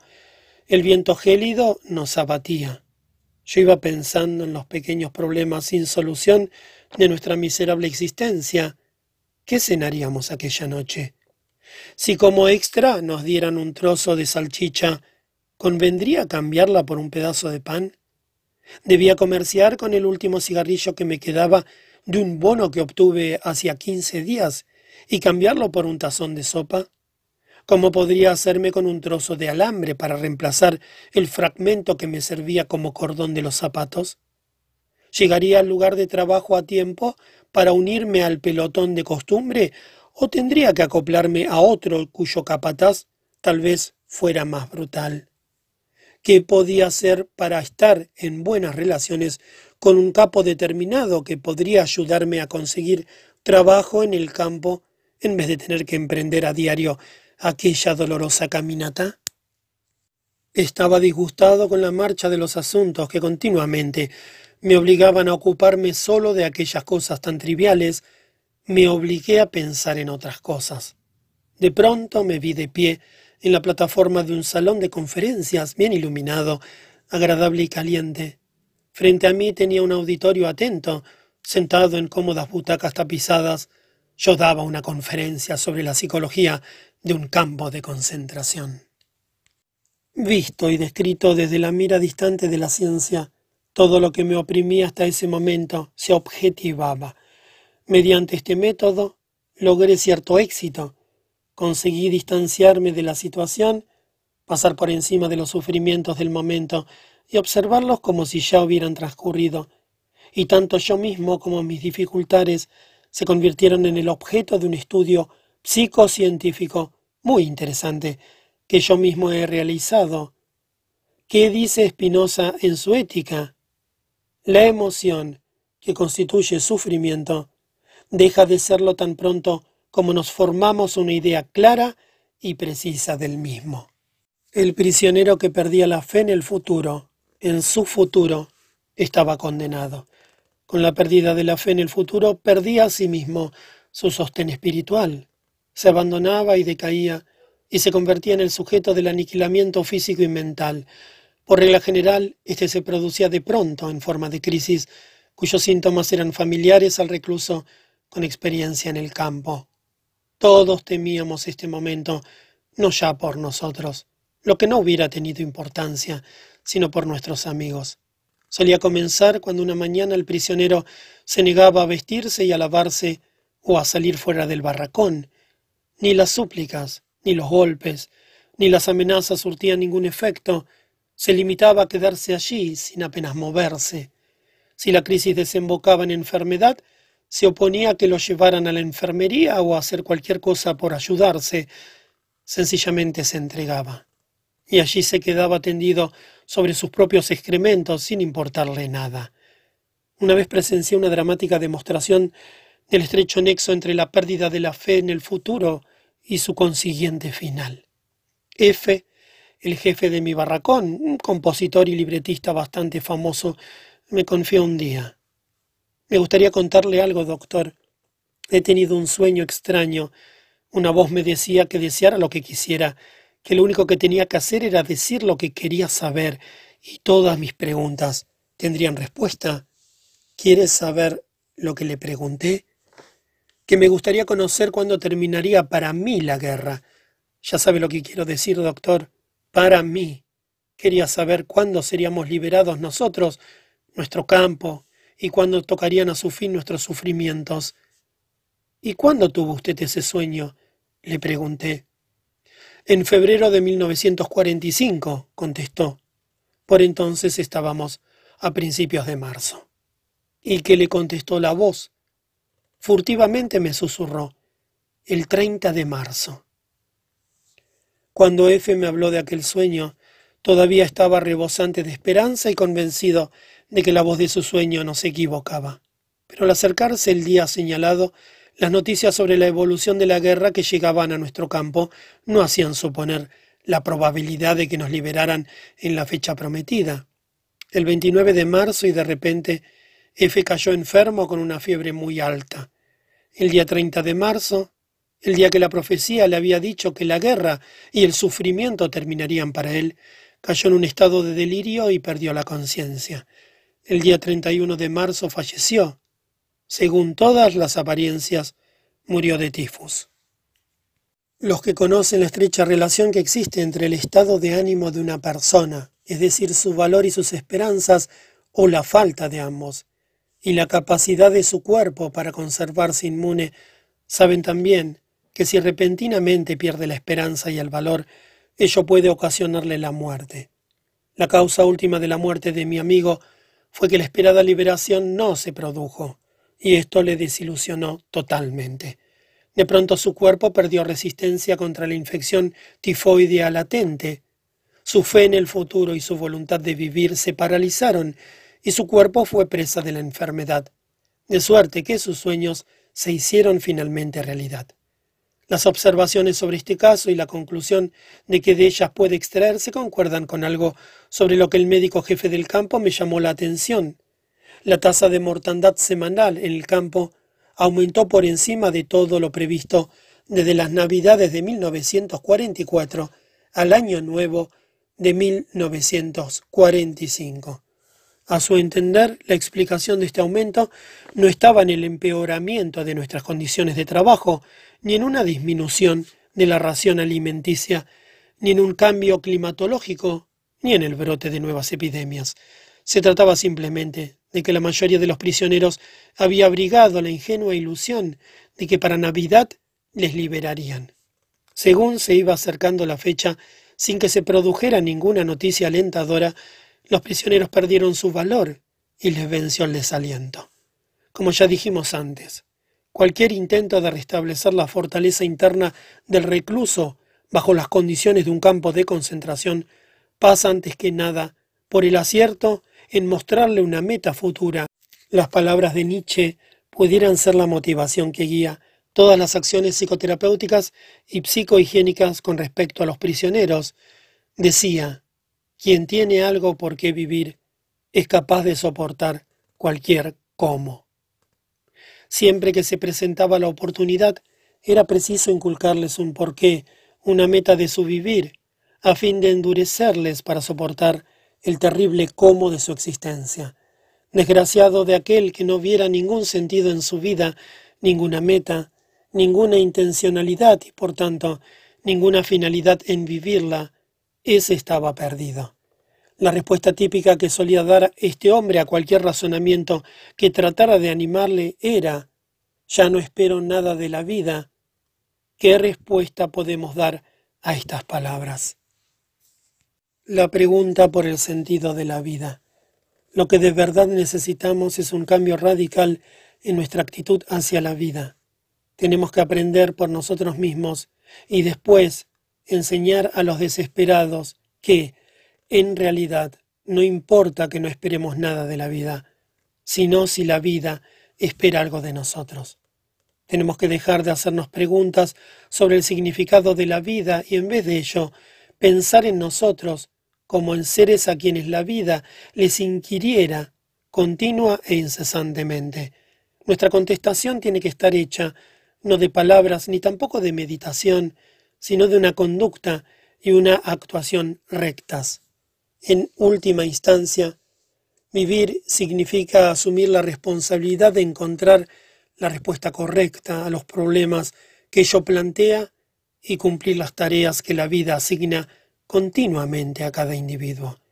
Dichas tareas y consecuentemente el significado de la vida difieren de un hombre a otro, de un momento a otro, de modo que resulta completamente imposible definir el significado de la vida en términos generales. Nunca se podrá dar respuesta a las preguntas relativas al sentido de la vida con argumentos especiosos. Vida no significa algo vago, sino algo muy real y concreto que configura el destino de cada hombre, distinto y único en cada caso. Ningún hombre ni ningún destino pueden compararse a otro hombre o a otro destino. Ninguna situación se repite y cada uno exige una respuesta distinta. Unas veces la situación en que un hombre se encuentra puede exigirle que emprenda algún tipo de acción. Otras puede resultar más ventajoso aprovecharla para meditar y sacar las consecuencias pertinentes. Y a veces lo que se exige al hombre puede ser simplemente aceptar su destino y cargar con su cruz. Cada situación se diferencia por su unicidad y en todo momento no hay más que una única respuesta correcta al problema que la situación plantea. Cuando un hombre descubre que su destino es sufrir, ha de aceptar dicho sufrimiento, pues esa es su sola y única tarea. Ha de reconocer el hecho de que incluso sufriendo, él es único y está solo en el universo. Nadie puede redimirle de su sufrimiento ni sufrir en su lugar. Su única oportunidad reside en la actitud que adopte al soportar su carga. En cuanto a nosotros como prisioneros, tales pensamientos no eran especulaciones muy alejadas de la realidad. Eran los únicos pensamientos capaces de ayudarnos, de librarnos de la desesperación, aun cuando no se vislumbrara ninguna oportunidad de salir con vida. Ya hacía tiempo que habíamos pasado por la etapa de pedir a la vida un sentido, tal como el de alcanzar alguna meta mediante la creación activa de algo valioso. Para nosotros el significado de la vida abarcaba círculos más amplios, como son los de la vida y la muerte, y por este sentido es por el que luchábamos. Sufrimiento como prestación. Una vez que nos fue revelado el significado del sufrimiento, nos negamos a minimizar o aliviar las torturas del campo a base de ignorarlas, o de abrigar falsas ilusiones, o de alimentar un optimismo artificial. El sufrimiento se había convertido en una tarea a realizar y no queríamos volverle la espalda. Habíamos aprehendido las oportunidades de logro que se ocultaban en él, oportunidades que habían llevado al poeta Rilke a decir Wie viel ist aufzuleiden? por cuánto sufrimiento hay que pasar. Rilke habló de conseguir mediante el sufrimiento, donde otros hablan de conseguir por medio del trabajo. Ante nosotros teníamos una buena cantidad de sufrimiento que debíamos soportar, así que era preciso hacerle frente, procurando que los momentos de debilidad y de lágrimas se redujeran al mínimo. Pero no había ninguna necesidad de avergonzarse de las lágrimas, pues ellas testificaban que el hombre era verdaderamente valiente, que tenía el valor de sufrir. No obstante, muy pocos lo entendían así. Algunas veces alguien confesaba avergonzado haber llorado, como aquel compañero que respondió a mi pregunta sobre cómo había vencido el edema, confesando, lo he expulsado de mi cuerpo a base de lágrimas. Algo nos espera, siempre que era posible. En el campo se aplicaba algo que podría definirse como los fundamentos de la psicoterapia o de la psicohigiene, tanto individual como colectivamente. Los esbozos de psicoterapia individual solían ser del tipo del procedimiento para salvar la vida. Dichas acciones se emprendían por regla general con vistas a evitar los suicidios. Una regla del campo muy estricta prohibía que se tomara ninguna iniciativa tendente a salvar a un hombre que tratara de suicidarse. Por ejemplo, se prohibía cortar la soga del hombre que intentaba ahorcarse, por consiguiente, era de suma importancia impedir que se llegara a tales extremos. Recuerdo dos casos de suicidio frustrado que guardan entre sí mucha similitud. Ambos prisioneros habían comentado sus intenciones de suicidarse, basando su decisión en el argumento típico de que ya no esperaban nada de la vida. En ambos casos se trataba, por lo tanto, de hacerles comprender que la vida todavía esperaba algo de ellos. A uno le quedaba un hijo al que él adoraba y que estaba esperándole en el extranjero. En el otro caso, no era una persona la que le esperaba, sino una cosa, su obra. Era un científico que había iniciado la publicación de una colección de libros que debía concluir. Nadie más que él podía realizar su trabajo, lo mismo que nadie más podría nunca reemplazar al Padre en el afecto del Hijo. La unicidad y la resolución que diferencian a cada individuo y confieren un significado a su existencia, tienen su incidencia en la actividad creativa, al igual que la tienen en el amor.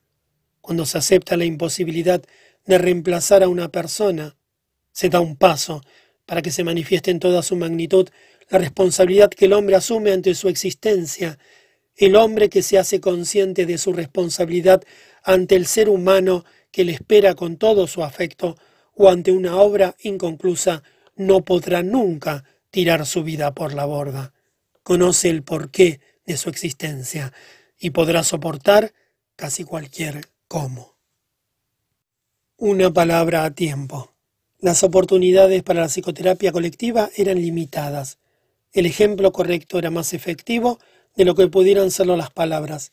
Los jefes de barracón, que no eran autoritarios, por ejemplo, tenían precisamente por su forma de ser y actuar mil oportunidades de ejercitar una influencia de largo alcance sobre los que estaban bajo su jurisdicción. La influencia inmediata de una determinada forma de conducta es siempre más efectiva que las palabras, pero a veces una palabra también resulta efectiva cuando la receptividad mental se intensifica con motivo de las circunstancias externas.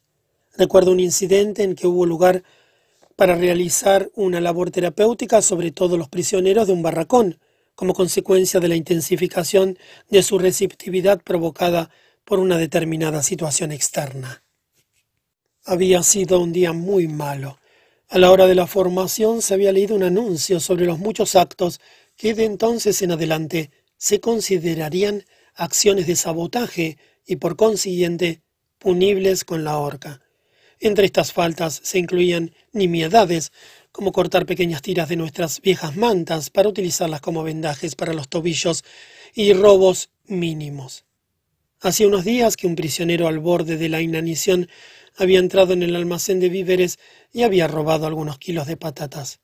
El robo se descubrió y algunos prisioneros reconocieron al ladrón entre comillas. Cuando las autoridades del campo tuvieron noticias de lo sucedido, ordenaron que les entregáramos al culpable, si no todo el campo ayunaría un día. Claro está que los dos mil quinientos hombres prefirieron callar. La tarde de aquel día de ayuno yacíamos exhaustos en los camastros. Nos encontrábamos en las horas más bajas. Apenas se decía palabra, y las que se pronunciaban tenían un tono de irritación. Entonces, y para empeorar aún más las cosas, se apagó la luz. Los estados de ánimo llegaron a su punto más bajo, pero el jefe de nuestro barracón era un hombre sabio e improvisó una pequeña charla sobre todo lo que bullía nuestras mentes en aquellos momentos. Se refirió a los muchos compañeros que habían muerto en los últimos días por enfermedad o por suicidio, pero también indicó cuál había sido la verdadera razón de esas muertes, la pérdida de la esperanza. Aseguraba que tenía que haber algún medio de prevenir que futuras víctimas llegaran a estados tan extremos. Y al decir esto, me señalaba a mí para que les aconsejara. Dios sabe que no estaba en mi talante dar explicaciones psicológicas o predicar sermones a fin de ofrecer a mis camaradas algún tipo de cuidado médico de sus almas. Tenía frío y sueño, me sentía irritable y cansado, pero hube de sobreponerme a mí mismo y aprovechar la oportunidad. En aquel momento era más necesario que nunca infundirles ánimos. Asistencia psicológica. Seguidamente hablé del futuro inmediato, y dije que para el que quisiera ser imparcial, este se presentaba bastante negro, y concordé con que cada uno de nosotros podía adivinar que sus posibilidades de supervivencia eran mínimas. Aun cuando ya no había epidemia de tifus, yo estimaba que mis propias oportunidades estaban en razón de uno a veinte. Pero también les dije que a pesar de ello, no tenía intención de perder la esperanza y tirarlo todo por la borda, pues nadie sabía lo que el futuro podía depararle y todavía menos la hora siguiente. Y aun cuando no cabía esperar ningún acontecimiento militar importante en los días sucesivos, ¿quién es mejor que nosotros, con nuestra larga experiencia en los campos, para saber que a veces se ofrecían de repente grandes oportunidades, cuando menos a nivel individual? Por ejemplo, que había la posibilidad de que inesperadamente uno fuera destinado a un grupo especial que gozara de condiciones laborales particularmente favorables, ya que este tipo de cosas constituían la suerte, entre comillas, del prisionero. Pero no, solo hablé del futuro y del velo que lo cubría, pero también les hablé del pasado, de todas sus alegrías y de la luz que irradiaba, brillante aún en la presente oscuridad. Para evitar que mis palabras sonaran como las de un predicador, cité de nuevo al poeta que había escrito Was du erlebt, kann keine Macht der Welt dir rauben. Ningún poder de la tierra podrá arrancarte lo que has vivido. No ya solo nuestras experiencias, sino cualquier cosa que hubiéramos hecho, cualquier pensamiento que hubiéramos tenido, así como todo lo que habíamos sufrido. Nada de ello se había perdido, aun cuando hubiera pasado. Lo habíamos hecho ser, y haber sido es también una forma de ser y quizá la más segura. Seguidamente me referí a las muchas oportunidades existentes para darle un sentido a la vida. Hablé a mis camaradas, que yacían inmóviles, si bien de vez en cuando se oía algún suspiro, de que la vida humana no cesa nunca, bajo ninguna circunstancia, y de que este infinito significado de la vida comprende también el sufrimiento y la agonía, las privaciones y la muerte. Pedí a aquellas pobres criaturas que me escuchaban atentamente en la oscuridad del barracón, que hicieran cara a lo serio de nuestra situación. No tenían que perder las esperanzas, antes bien debían conservar el valor en la certeza de que nuestra lucha desesperada no perdería su dignidad ni su sentido. Les aseguré que en las horas difíciles siempre había alguien que nos observaba, un amigo, una esposa, alguien que estuviera vivo o muerto, o un Dios y que sin duda no querría que le decepcionáramos, antes bien, esperaba que sufriéramos con orgullo y no miserablemente, y que supiéramos morir. Y finalmente les hablé de nuestro sacrificio, que en cada caso tenía un significado. En la naturaleza de este sacrificio estaba el que pareciera insensato para la vida normal, para el mundo donde imperaba el éxito material. Pero nuestro sacrificio sí tenía un sentido, los que profesaran una fe religiosa, dije con franqueza, no hallarían dificultades para entenderlo. Les hablé de un camarada que al llegar al campo había querido hacer un pacto con el cielo para que su sacrificio y su muerte liberaran al ser que amaba de un doloroso final. Para él, tanto el sufrimiento como la muerte, y especialmente aquel sacrificio, eran significativos. Por nada del mundo quería morir como tampoco lo querríamos ninguno de nosotros. Mis palabras tenían como objetivo dotar a nuestra vida de un significado, allí y entonces, precisamente en aquel barracón y aquella situación prácticamente desesperada. Pude comprobar que había logrado mi propósito, pues cuando se encendieron de nuevo las luces, las miserables figuras de mis camaradas se acercaron renqueantes hacia mí para darme las gracias con lágrimas en los ojos, sin embargo, es preciso que confiese aquí que solo muy raras veces hallé en mi interior fuerzas para establecer este tipo de contacto con mis compañeros de sufrimientos y que seguramente perdí muchas oportunidades de hacerlo. Psicología de los guardias del campamento. Llegamos ya a la tercera fase de las reacciones espirituales del prisionero, su psicología tras la liberación.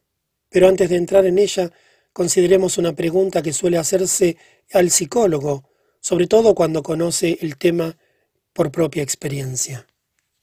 ¿Qué opina del carácter psicológico de los guardias del campo? ¿Cómo es posible que hombres de carne y hueso, como los demás, pudieran tratar a sus semejantes en la forma que los prisioneros aseguran que los trataron? Si tras haber oído una y otra vez los relatos de las atrocidades cometidas, se llega al convencimiento de que, por increíbles que parezcan, sucedieron de verdad. Lo inmediato es preguntar cómo pudieron ocurrir desde un punto de vista psicológico.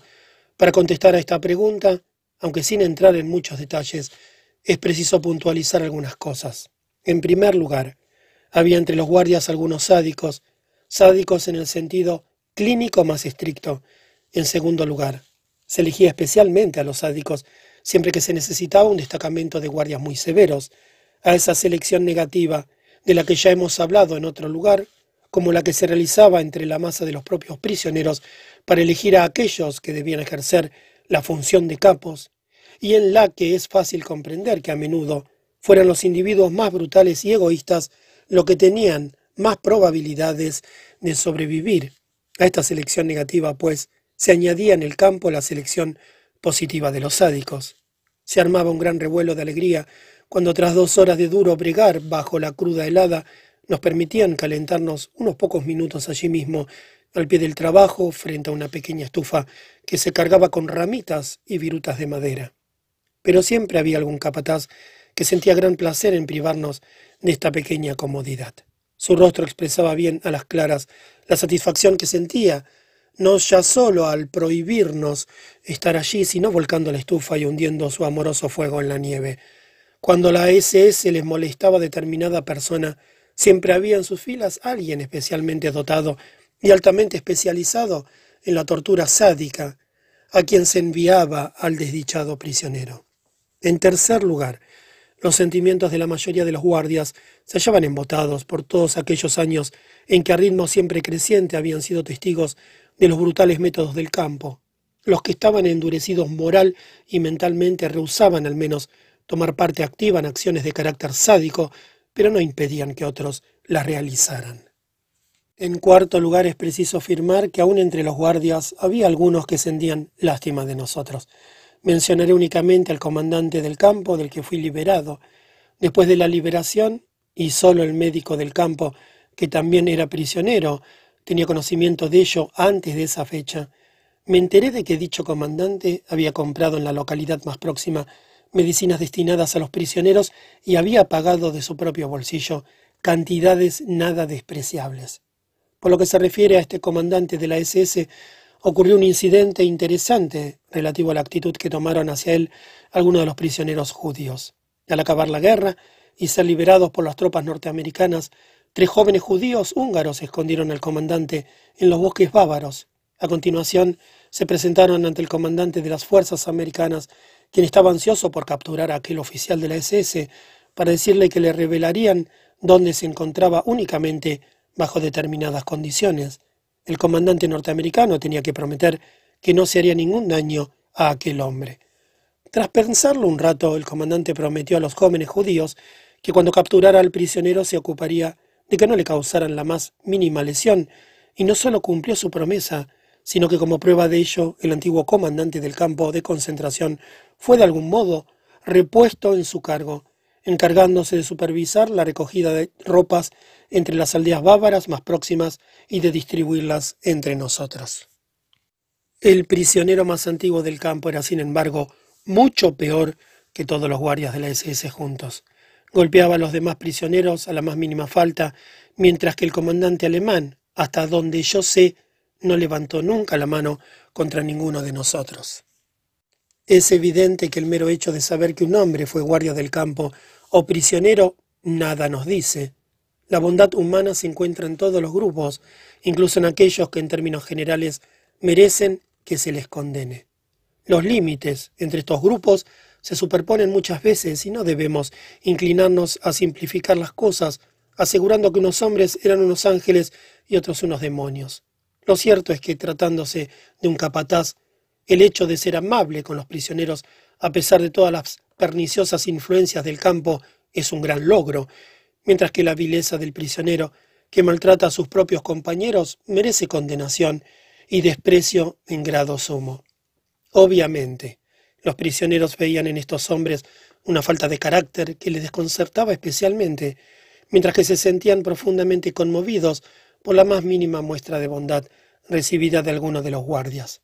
Recuerdo que un día un capataz me dio en secreto un trozo de pan que debió de haber guardado de su propia ración del desayuno, pero me dio algo más, un algo entre comillas humano, que hizo que se me saltaran las lágrimas, la palabra y la mirada con que aquel hombre acompañó el regalo. De todo lo expuesto debemos sacar la consecuencia de que hay dos razas de hombres en el mundo y nada más que dos. La raza, entre comillas, de los hombres decentes y la raza de los indecentes. Ambas se encuentran en todas partes, en todas las capas sociales. Ningún grupo se compone de hombres decentes o de hombres indecentes, así sin más ni más. En este sentido, ningún grupo es de pura raza, entre comillas, y por ello a veces se podía encontrar entre los guardias alguna persona decente. La vida en un campo de concentración abría de par en par el alma humana y sacaba a la luz los abismos Puede sorprender que en estas profundidades encontremos, una vez más, únicamente cualidades humanas que en su naturaleza más íntima eran una mezcla del bien y del mal. La escisión que separa el bien del mal, que atraviesa imaginariamente a todo ser humano, alcanza las profundidades más hondas y se hizo manifiesta en el fondo del abismo que se abrió en los campos de concentración. Nosotros hemos tenido la oportunidad de conocer al hombre quizá mejor que ninguna otra generación, ¿qué es en realidad el hombre? Es el ser que siempre decide lo que es. Es el ser que ha inventado las cámaras de gas, pero asimismo es el ser que ha entrado en ellas con paso firme, musitando una oración. Tercera fase después de la liberación. Y ahora, en el último capítulo, dedicado a la psicología de un campo de concentración, Analicemos la psicología del prisionero que ha sido liberado, para describir las experiencias de la liberación que han de ser personales por fuerza. Reanudaremos el hilo en aquella parte de nuestro relato que hablaba de la mañana en que tras varios días de gran tensión se izó la bandera blanca a la entrada del campo. Al estado de ansiedad interior siguió una relajación total, pero si convocaría a quien pensase que nos volvimos locos de alegría. ¿Qué sucedió entonces? Con torpes pasos los prisioneros nos arrastramos hasta las puertas del campo. Tímidamente miramos a nuestro derredor y nos mirábamos los unos a los otros, interrogándonos. Seguidamente nos aventuramos a dar unos cuantos pasos fuera del campo, y esta vez nadie nos impartía órdenes a gritos, ni teníamos que apresurarnos en evitación de un golpe o un puntapié. Oh no, esta vez los guardias nos ofrecían cigarrillos. Al principio a duras penas podíamos reconocerlos, ya que se habían dado mucha prisa en cambiarse de ropa y vestían de civiles. Caminábamos despacio por la carretera que partía del campo. Pronto sentimos dolor en las piernas y temíamos caernos, pero nos repusimos. Queríamos ver los alrededores del campo con los ojos de los hombres libres por vez primera. Somos libres, nos decíamos una y otra vez, y aún así no podíamos creerlo. Habíamos repetido tantas veces esta palabra durante los años que soñamos con ella, que ya había perdido su significado. Su realidad no penetraba en nuestra conciencia. No podíamos aprehender el hecho de que la libertad nos perteneciera. Llegamos a los prados cubiertos de flores, las contemplábamos y nos dábamos cuenta de que estaban allí, pero no despertaban en nosotros ningún sentimiento. El primer destello de alegría se produjo cuando vimos un gallo con su cola de plumas multicolores pero no fue más que un destello, todavía no pertenecíamos a este mundo. Por la tarde, y cuando otra vez nos encontramos en nuestro barracón, un hombre le dijo en secreto a otro, Dime, ¿estuviste hoy contento? Y el otro le contestó, un tanto avergonzado, pues no sabía que los demás sentíamos de igual modo. Para ser franco, no. Literalmente hablando, habíamos perdido la capacidad de alegrarnos y teníamos que volverla a aprender lentamente. Desde el punto de vista psicológico, lo que le sucedía a los prisioneros liberados podría denominarse despersonalización. Todo parecía irreal, improbable, como un sueño. No podíamos creer que fuera verdad. ¿Cuántas veces en los pasados años nos habían engañado los sueños? Habíamos soñado con que llegaba el día de la liberación, con que nos habían liberado ya. Habíamos vuelto a casa, saludado a los amigos, abrazado a la esposa, nos habíamos sentado a la mesa y empezado a contar todo lo que habíamos pasado, incluso que muy a menudo habíamos contemplado en nuestros sueños el día de nuestra liberación. Y entonces un silbato traspasaba nuestros oídos, la señal de levantarnos, y todos nuestros sueños se venían abajo. Y ahora el sueño se había hecho realidad, pero ¿podíamos creer de verdad en él? El cuerpo tiene menos inhibiciones que la mente, así que desde el primer momento hizo buen uso de la libertad recién adquirida y empezó a comer vorazmente durante horas y días enteros, incluso en mitad de la noche. Sorprende pensar las ingentes cantidades que se pueden comer, y cuando a uno de los prisioneros le invitaba algún granjero de la vecindad, comía y comía y bebía café, lo cual le soltaba la lengua y entonces hablaba y hablaba horas enteras. La presión que durante años había oprimido su mente desaparecía al fin. Oyéndole hablar, se tenía la impresión de que tenía que hablar, de que su deseo de hablar era irresistible. Supe de personas que habían sufrido una presión muy intensa durante un corto periodo de tiempo, por ejemplo, pasar un interrogatorio de la Gestapo y experimentar idénticas reacciones. Pasaron muchos días antes de que no solo se soltara la lengua, sino también algo que estaba dentro de todos nosotros, y de pronto aquel sentimiento se abrió por entre las extrañas cadenas que lo habían constreñido. Un día, poco después de nuestra liberación, yo paseaba por la campiña florida, camino del pueblo más próximo. Las alondras se elevaban hasta el cielo y yo podía oír sus gozosos cantos. No había nada más que la tierra y el cielo, y el júbilo de las alondras y la libertad del espacio. Me detuve, miré en derredor, después al cielo, y finalmente caí de rodillas. En aquel momento yo sabía muy poco de mí o del mundo, solo tenía en la cabeza una frase, siempre la misma. Desde mi estrecha prisión llamé a mi Señor, y Él me contestó desde el espacio en libertad. No recuerdo cuánto tiempo permanecí allí, de rodillas, repitiendo una y otra vez mi jaculatoria. Pero yo sé que aquel día, en aquel momento, mi vida empezó otra vez. Fui avanzando paso a paso hasta volverme de nuevo un ser humano. El desahogo, el camino que partía de la aguda tensión espiritual de los últimos días pasados en el campo, de la guerra de nervios a la paz mental, no estaba exento de obstáculos. Sería un error pensar que el prisionero liberado no tenía ya necesidad de ningún cuidado. Debemos considerar que un hombre que ha vivido bajo una presión mental tan tremenda y durante tanto tiempo corre también peligro después de la liberación, sobre todo habiendo cesado la tensión tan de repente. Dicho peligro, desde el punto de vista de la higiene psicológica, es la contrapartida psicológica de la aeroembolia. Lo mismo que la salud física de los que trabajan en cámaras de inmersión correría peligro si de repente abandonaran la cámara, donde se encuentran bajo una tremenda presión atmosférica Así también el hombre que ha sido liberado repentinamente de la presión espiritual puede sufrir daño en su salud psíquica. Durante esta fase psicológica se observaba que las personas de naturaleza más primitiva no podían escapar a las influencias de la brutalidad que les había rodeado mientras vivieron en el campo. Ahora, al verse libres, pensaban que podían hacer uso de su libertad licenciosamente y sin sujetarse a ninguna norma. Lo único que había cambiado para ellos era que en vez de ser oprimidos, eran opresores.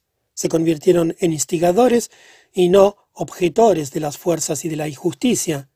Justificaban su conducta en sus propias y terribles experiencias, y ello solía ponerse de manifiesto en situaciones aparentemente inofensivas. En una ocasión paseaba yo con un amigo camino del campo de concentración, cuando de pronto llegamos a un sembrado de espigas verdes. Automáticamente yo las evité, pero él me agarró del brazo y me arrastró hacia el sembrado. Yo balbucí algo referente a no tronchar las tiernas espigas. Se enfadó mucho conmigo, me lanzó una mirada airada y me gritó No me digas. ¿No nos han quitado bastante ellos a nosotros? Mi mujer y mi hijo han muerto en la cámara de gas, por no mencionar las demás cosas, y tú me vas a prohibir que tronche unas pocas espigas de trigo. Solo muy lentamente se podía devolver a aquellos hombres a la verdad lisa y llana de que nadie tenía derecho a obrar mal, ni aun cuando a él le hubieran hecho daño. Tendríamos que luchar para hacerles volver a esa verdad, o las consecuencias serían aún peores que la pérdida de unos cuantos cientos de granos de trigo. Todavía puedo ver a aquel prisionero que, enrollándose las mangas de la camisa, metió su mano derecha bajo mi nariz y gritó que me corten la mano si no me la tiño con sangre el día que vuelva a casa. Quiero recalcar que quien decía estas palabras no era un mal tipo. Fue el mejor de los camaradas en el campo y también después. Aparte de la deformidad moral resultante del repentino aflojamiento de la tensión espiritual, otras dos experiencias mentales amenazaban con dañar el carácter del prisionero liberado, la amargura y la desilusión que sentía al volver a su antigua vida. La amargura tenía su origen en todas aquellas cosas contra las que se rebelaba cuando volvía a esa ciudad, cuando a su regreso aquel hombre veía que en muchos lugares se le recibía solo con un encogimiento de hombros y unas cuantas frases gastadas, solía amargarse preguntándose por qué había tenido que pasar por todo aquello, cuando por doquier oía casi las mismas palabras, no sabíamos nada, o nosotros también sufrimos. Se hacía siempre la misma pregunta, ¿es que no tienen nada mejor que decirme? La experiencia de la desilusión es algo distinta. En este caso, no era ya el amigo que le parecía cruel, sino su propio sino. El hombre que durante años había creído alcanzar el límite absoluto del sufrimiento, se encontraba ahora con que el sufrimiento no tenía límites y con que todavía podía sufrir más y más intensamente. Cuando hablábamos de los intentos de infundir en el prisionero ánimo para superar su situación, decíamos que había que mostrarle algo que le hiciera pensar en el porvenir. Había que recordarle que la vida todavía le estaba esperando, que un ser humano aguardaba a que él regresara pero, ¿y después de la liberación? Algunos se encontraron con que nadie les esperaba. Desgraciado de aquel que halló que la persona cuyo solo recuerdo le había dado valor en el campo ya no vivía. Desdichado de aquel que cuando finalmente llegó el día de sus sueños encontró todo distinto como lo había soñado. Quizás abordó un trolebús y viajó hasta la casa que durante años había tenido en su mente. Quizás llamó al timbre al igual que lo había soñado en miles de sueños, para encontrarse con que la persona que tendría que abrirle la puerta no estaba allí, ni nunca volvería. Allá en el campo, todos nos habíamos confesado, unos a otros, que no podía haber en la tierra felicidad que nos compensara por todo lo que habíamos sufrido. No esperábamos encontrar la felicidad. No era esto lo que infundía valor y confería significado a nuestro sufrimiento, a nuestros sacrificios, a nuestra agonía. Ahora bien, tampoco estábamos preparados para la infelicidad. Esta desilusión que aguardaba a un número no desdeñable de prisioneros resultó ser una experiencia muy dura de sobrellevar y también muy difícil de tratar desde el punto de vista del psiquiatra, aunque tampoco tendría que desalentarle, muy al contrario, debiera ser un acicate y un estímulo más. Pero para todos y cada uno de los prisioneros liberados llegó el día en que volviendo la vista atrás a aquella experiencia del campo, fueron incapaces de comprender cómo habían podido soportarlo. Y si llegó por fin el día de su liberación y todo les pareció como un bello sueño, también llegó el día en que todas las experiencias del campo no fueron para ellos nada más que una pesadilla. La experiencia final para el hombre que vuelve a su hogar es la maravillosa sensación de que después de todo lo que ha sufrido, ya no hay nada a lo que tenga que temer excepto a su Dios.